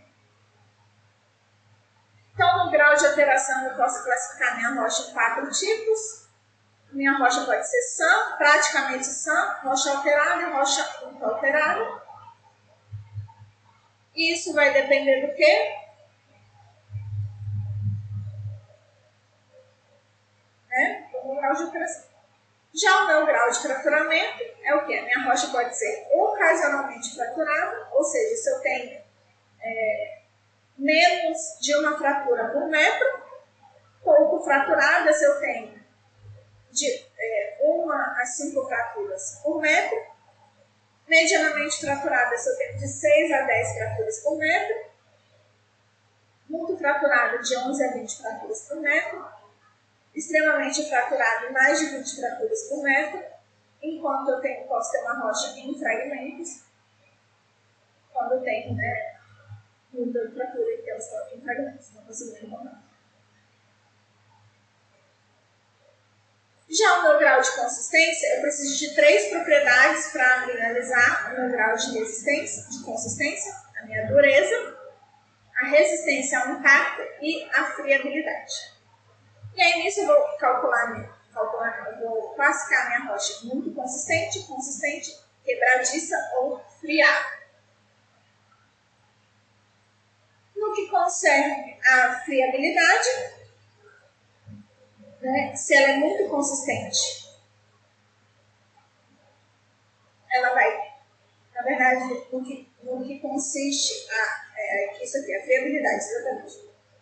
Se ela é então, é isso que eu estou explicando aqui. Se ela é muito consistente, ela vai se quebrar dificilmente. Ela dificilmente vai se quebrar. No que consiste a friabilidade. Se ela for consistente, ela vai quebrar com relativa facilidade. Se ela for quebradiça, ela vai quebrar com facilidade. E se ela for friável, ela vai esfarelar. Então, vamos dizer assim, nada mais é do que a capacidade, a característica da rocha de se esfarelar ou não, vamos dizer assim. Então, quanto mais friável, mais ela se esfarela, e quanto menos friável, menos ela se esfarela, né? E menos ela quebra de uma forma geral. É que aqui ela quebra tão fácil que ela esfarela. E aqui ela, nossa, muito difícil ela quebrar. Então, muito consistente. No que concerne a resistência ao impacto, quando ela é muito consistente, os fragmentos com borda os fragmentos, eles têm bordas resistentes. Então, eu fiz algo assim, quebrei, fiz um impacto que quebrou. Nesses meus fragmentos, as bordas vão ser muito resistentes. Já se ela é só consistente, nos fragmentos eu posso conseguir quebrar a borda. Você sabe, você quebra assim uma rocha, aí depois só, só a pontinha assim você desfaz, você quebra.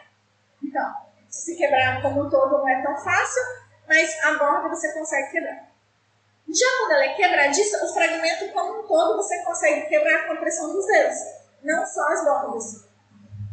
Enquanto, quando ela é friável, ela vai desagregar totalmente. Então, aqui, ela vai quebrar, mas ela vai quebrar em pedaços, vamos dizer assim, com a pressão dos dedos, enquanto aqui ela vai desagregar, como se você estivesse realmente é, esfarelando a rocha. Uma vez no laboratório, é, quando eu estava no doutorado, eu estava fazendo corpo de prova para a minha rocha, né? A rocha que eu trabalhava. E aí a pessoa lá pediu para eu fazer uma, numa outra rocha lá, que era um arenito. Puta que pariu. Aquele arenito. Tipo, era isso aqui, era exatamente isso. Grau de consistência friável, porque só de você pegar aquela porcaria já quase se desfazia na sua mão. Então imagina montar um corpo de prova daquele. Foi difícil, entendeu? fazer o quê? Não do meu ponto de vista, não ficou bom aquele carro de prova, não, mas foi o melhor que eu pude fazer e eu acho que é o melhor que qualquer um podia fazer na minha situação. Mas é muito difícil. Realmente, assim, é uma rocha, mas a cimentação entre elas é tão fraquinha, que você pega assim e se você fizer um pouquinho de pressão mesmo, quebra mesmo. Já no que refere à dureza, ela é muito, quando ela é muito consistente, ela é dificilmente riscada. Quando ela é consistente, ela é facilmente riscada. Quando ela é quebradiça, quando você risca, fica um suco. E quando é friável, tipo, mais ainda. Tipo, praticamente você pode atravessar tentando riscar Já a gente analisando a resistência à compressão simples. Lembra? Lá do que eu falei com vocês, eu mostrei isso mais ou menos quando eu estava falando de rochas de petróleo na aula passada. Vocês lembram disso? Então, a gente diz que ela é muito resistente quando a resistência à compressão simples é maior que 200 megapascal. Ela vai ser resistente quando for de 60 a 200 megapascal, pouco resistente quando for de 200 a 600 megapascal. Vai ser branda, que é no caso lá das rochas de petróleo, quando for de 6 a 20 megapascal, e muito branda quando for menos de 6 megapascal. E eu não sei se vocês lembram, solo, a resistência normalmente é 0,5, né? Então, a separação.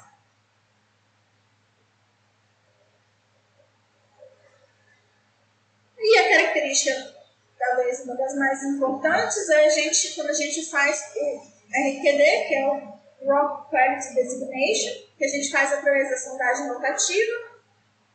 A gente vai tirar uma amostra a cada metro e a gente vai somar os pedaços acima de 10 centímetros E isso vai ser o nosso RQD. Né? Então, a minha rocha vai ser muito fraca quando no RQD for entre 0 e 25%, fraca quando for de 25% a 50%, razoável quando for de 50% a 75%, bom de 75% a 90% e excelente entre 90% e 100%. Ou seja, quando eu conseguir recuperar mais de 90% com pedaços acima de 10 centímetros. Deixa eu só ver.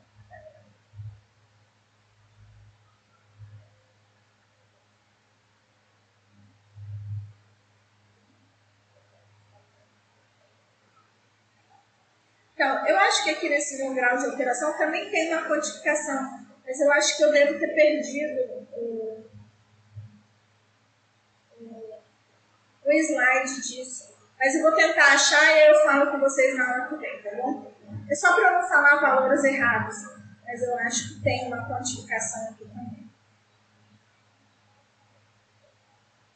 Que é algo relacionado a é, qualquer pedaço, né? a não ser os pedaços que estão totalmente desagregados, mas qualquer pedaço mesmo, os que são menores de 10 centímetros. Mas eu não tenho certeza. Então, continuando. E aí a gente vai ter a classificação geomecânica, que vocês fizeram túnel, vocês já viram. Só você, João, que fez túnel, ou o Edmund já fez? Cecília, Gabriela, Glória, vocês já fizeram túneis? Cecília, Gabriela, Glória.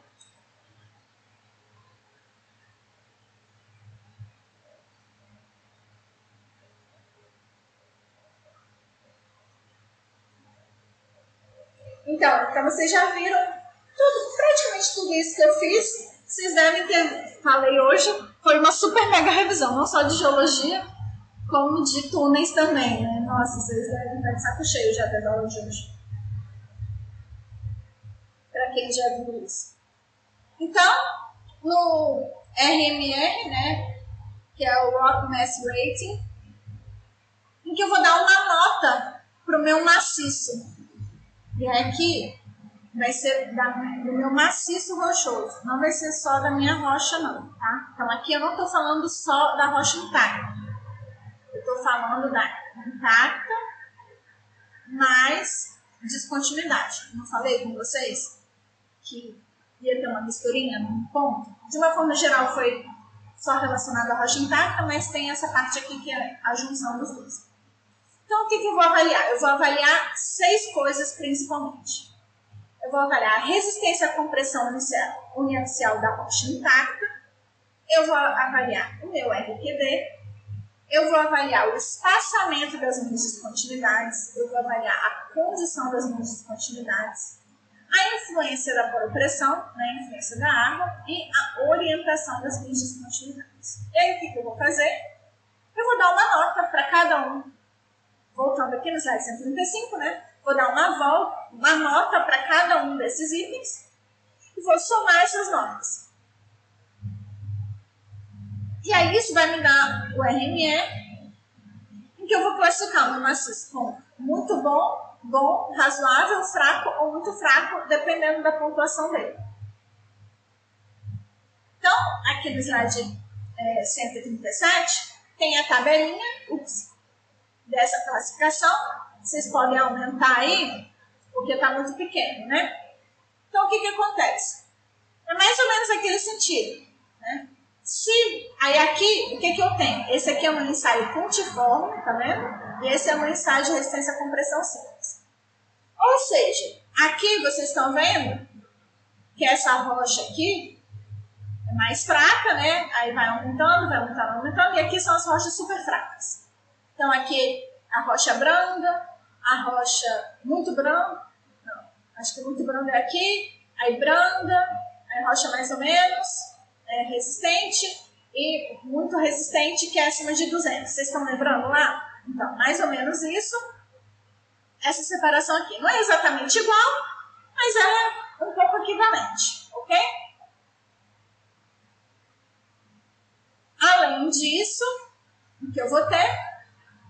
Eu vou ter a notinha de cada uma delas. Né? Então, se a minha rocha ela tem uma característica quase de solo, tá vendo? Aí a nota dela é zero para esse item e a pontuação desse item é 15. E aí eu vou analisar o próximo item, que é o RQD. Novamente, o RQD mostra o quê? O grau, de certa forma, o grau de fraturamento né, dessa rocha também. Então, se eu tenho ele bem coeso, vai ser 20, é a máxima pontuação. E se ele é pouco coeso, aqui a pontuação mínima é 5. E aí aqui vai estar vendo o espaço das descontinuidades, que é bem parecido lá com o grau de fraturamento, lembra? Então, se eu tenho menos de um, é, uma descontinuidade por metro, aí vai modificando. É mais ou menos parecido. Não são os mesmos valores lá do grau de fraturamento, mas é bem equivalente. Aí, de novo, a máxima pontuação é 20 e a mínima pontuação é 5. Então, aqui, é 60 milímetros, for menor que 60 milímetros, já é super fraturado. E aí a pontuação é bem pequena. E aí aqui tem outras condições, né? Das descontinuidades. E várias dessas condições têm que ser analisadas em separado. Eu vou repetir isso aqui tudo quando a gente estiver falando de propriedade de descontinuidades, mas eu vou falar aqui bem rapidamente, né? É o tamanho da minha descontinuidade, ou seja, a persistência. Ou seja, essa minha descontinuidade, ela é curtinha ou ela é uma descontinuidade bem longa, né? Então aqui está falando, se ela é menor de um metro, tem uma nota.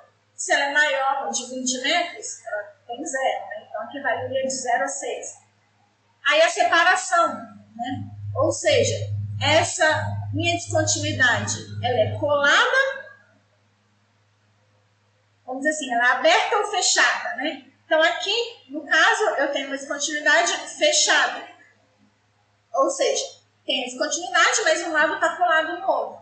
E aí aqui é o tamanho dessas descontinuidades quando essa minha descontinuidade for aberta. Certo? E aí aqui de novo, se for maior que 50 milímetros, pouco que 5 milímetros, a pontuação dela é zero. Aqui, roughness. O que, que significa isso? Significa que eu estou é, analisando o meu padrão de rugosidade da minha descontinuidade. Então, se ele for bem rugoso, bem rugoso, o ângulo de atrito né, dessa minha descontinuidade, ah, o ângulo de atrito vai ser bem alto, né? Então, se for bem rugosa, a pontuação dela vai ser bem é, alta. E aí, quando ela for um pouco menos rugosa, quando ela for bem um pouquinho rugosa, quando ela for praticamente lisa, quando ela for lisa. E aí, quando ela for lisa, pontuação zero. É, aqui é relacionado ao preenchimento. Ou seja, se eu não tenho nenhum preenchimento, a pontuação é, dele é 6. Enquanto eu posso ter um preenchimento bem consistente, né? Que é um preenchimento que não é ruim, não é mole, é um preenchimento, vamos dizer assim, duro. Ou eu posso ter um preenchimento ruim, como, por exemplo, ele pode estar preenchido de, sei lá, argila mole. Então, você imagina. Né? Igual a gente falou lá do negresco, igual a gente falou lá do deslizar totalmente, né? Então, a pontuação também vai mudando. E aqui, em relação à quantidade é, de alteração. Aqui é o estado de alteração da minha parede, da minha descontinuidade. Então, alteração da parede. Eu acho que algo bem parecido vocês veem lá em concreto. Vocês não veem algo assim? esclerômetro. Não tem uma parada dessa lá em concreto? Ou não? Pra vocês verem, tipo. Não sei, não sei se vocês têm isso. Mas bom, faz. É a mesma coisa, né? Então, se ele está, essa minha parede dessa minha descontinuidade está inalterada, eu vou ter uma pontuação alta. Se ela está pouco alterada, vai diminuindo até se for totalmente decomposta, zero. E vocês veem aqui que o estado da minha descontinuidade se ele existir, pode me dar um problemão, né? Olha aqui, o tanto de ponto que eu perdi, porque tudo isso aqui é zero se fosse. Então, já viu. A mesma coisa em relação à, à presença de água, né? Então, aqui a gente tem a pressão de água em relação à pressão efetiva vertical, né? Ou seja, eu tenho aqui um estado completamente seco, né, que aquele lugar não está submetido à água, então a pontuação máxima, e eu vou ter a vazão que passa por aquela rocha. Então, aqui no caso, eu tenho uma vazão muito alta e uma pressão muito alta de água. Então, tenho um fluxo totalmente muito grande, né? Então, aqui está totalmente seco, aqui ela está molhadinha e aqui a água está fluindo pra caralho. Então, novamente, importantíssimo, tá vendo? A pontuação também zero, se for um. Alguma dúvida em relação a esse slide? 137.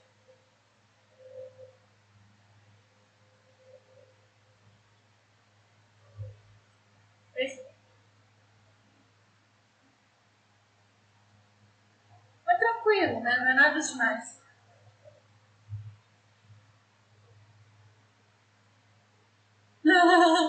Exatamente, zero para você. Rocha ruim. E aí, aqui é algo muito importante que é o quê? É... Não, calma aí, que tá faltando alguma coisa. Você sabe.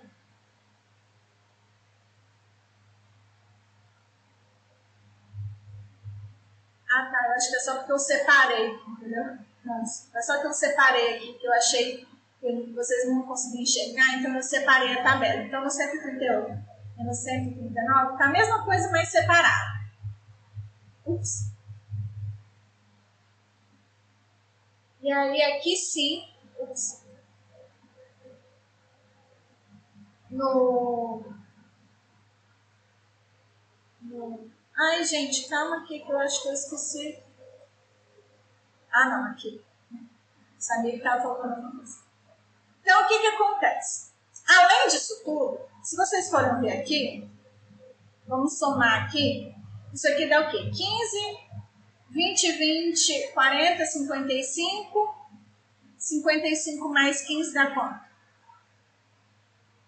Aqui 30, mais 40, 70. Aí aqui tem um, dois, três, quatro, cinco. Então, 30, 100, certo? Então, isso aqui já deu 100, beleza? Mas como vocês viram no slide anterior, anterior não, no slide 135, eu tenho seis parâmetros e aqui eu só falei de cinco, né? Faltou esse aqui, a orientação das descontinuidades. Então, o que, que acontece? A orientação das descontinuidades, ela não vai me dar pontos, ela vai me tirar pontos. Ou seja, o que, que vai acontecer? Dependendo do tipo de obra que eu estou tratando, se é túnel, se é fundação ou se é talude, eu vou ver eu vou ajustar aquele meu valor que eu obti em relação à orientação da minha descontinuidade. Ou seja, se a orientação da minha descontinuidade for bem favorável, eu não vou descontar nenhum ponto. Se ela for só favorável, eu vou descontar menos 2 para túneis, menos 2 para fundações e menos 5 para taludes. Se ela for é, mais ou menos, eu vou descontar menos 5 para túneis, menos 7 para fundações e menos 25 para taludes. Vocês estão vendo aqui que os taludes, gente, olha como eles são influenciáveis dependendo do, da orientação da minha descontinuidade. Se ele não for favorável, menos 10, menos 15, menos 50 para taludes. E se ele for muito, muito desfavorável, menos 11, menos 25 e menos 60. Então, eu vou pegar lá o valor que eu tinha, né, do meu RMR, vamos dizer assim, inicial, e vou diminuir por esse valor. E aí isso vai deixar aqui, que é a mesma classificação lá que eu já tinha falado com vocês, né? E o que, que acontece? Essa classificação, ela vai me ajudar a saber o que, que eu tenho que fazer. Então, por exemplo, se eu estou construindo um tubo, né, por exemplo, e eu tenho uma rocha classificação 1, né, de classe 1, ou seja, é um maciço rochoso muito bom, significa o quê? Que essa rocha vai ficar lá de boa, desse jeito, por 10 anos, e eu vou conseguir fazer vãos de até 15 metros, sem colocar suporte. Isso aqui é sem suporte, né? E aí ele também me dá uma ideia, né? Claro que isso aqui são tudo isso aqui a gente tem que tomar com muito cuidado, né? Isso aqui, a gente. Claro que isso não vai me impedir de fazer monitoramento da minha rocha nem nada, né? Mas é só uma ordem de grandeza dos parâmetros. Então, eu vou ter, por exemplo, uma rocha que tem uma coesão de 400 kPa e um ângulo de atrito de 45. Né? Maior que 45. Enquanto, se eu tenho a minha rocha lá mais pobrezinha da vida, eu só vou conseguir ficar sem suporte nessa rocha por 30 minutos num vão de no máximo um metro. A minha coesão é bem menor, né? Menos de 100 kPa, e o meu ângulo de atrito também bem pequeno. E aí, novamente, continuando, aí a gente vai saber, isso aqui também é específico para túneis, eu vou saber o quê? Ah, como que eu vou poder fazer o avançamento do meu tubo? Né? Vou poder fazer 3 metros de vez e é, geralmente, se a minha rocha é muito boa, eu não vou precisar de suporte, né? Não vou precisar colocar nenhum suporte. E aí aqui são os três tipos de suporte, né? A ancoragem, que é aqueles parafusinhos que a gente coloca, concreto projetado, e um suporte de aço, né? E aqui é uma forma de dimensionar, então ele vai explicando, né? Ah, eu vou poder. Isso aqui também é importante, olha, eu vou poder escavar a, toda a face de uma vez de 3 em 3 metros. Aqui também, toda a face de uma vez. É, avançando de um, entre 1 um a 1 um metro e meio Já aqui, eu já não consigo avançar toda a face de uma vez, tá vendo? Eu tenho que avançar é, o top. Vamos dizer assim, a parte superior primeiro do túnel, depois escavar a parte inferior. Eu já tenho que ficar prestando muita atenção é, em como eu vou colocando os suportes, em como eu vou explodindo, tem que ser tudo bem cuidadoso e etc. E tal. Então, vou me aprofundar nisso porque vocês vão ver isso tudo em túneis ou já viram isso tudo em túneis. É só para vocês verem a importância dessa classificação geometrônica. Ai meu Deus, gente, calma É um tilt.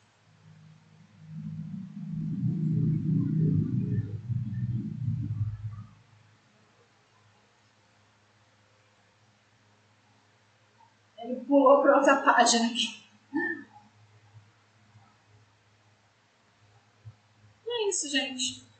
Para aula de hoje era só isso. Espero que não tenha sido muito cansativo para quem já viu tudo isso.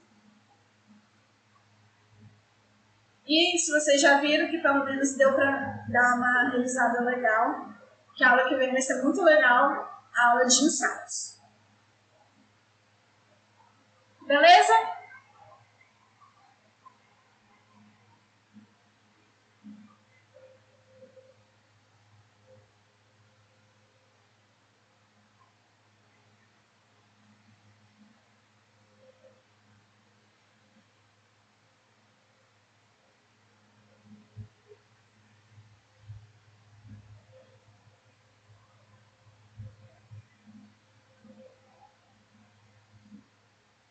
De nada, gente. Obrigada a vocês.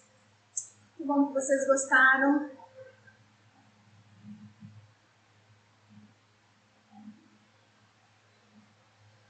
Bom descanso para todo mundo.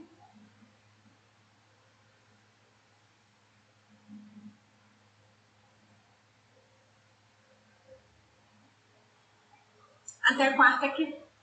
Ah, gente, não me deixe esquecer de mandar a lista para vocês de exercício.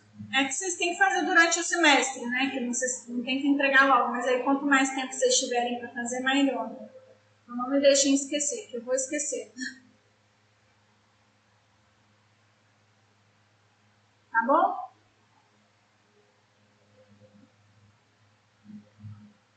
Se eu não tiver mandado até segunda, vocês me mandam um e-mail. Eu acho que eu vou fazer isso amanhã à tarde, mas vai que eu esqueço, que eu também tenho que fazer de solos, então às vezes eu faço só de um e esqueço do outro.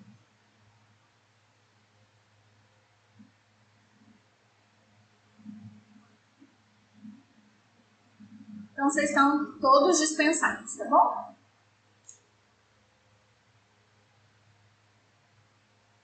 Tchauzinho.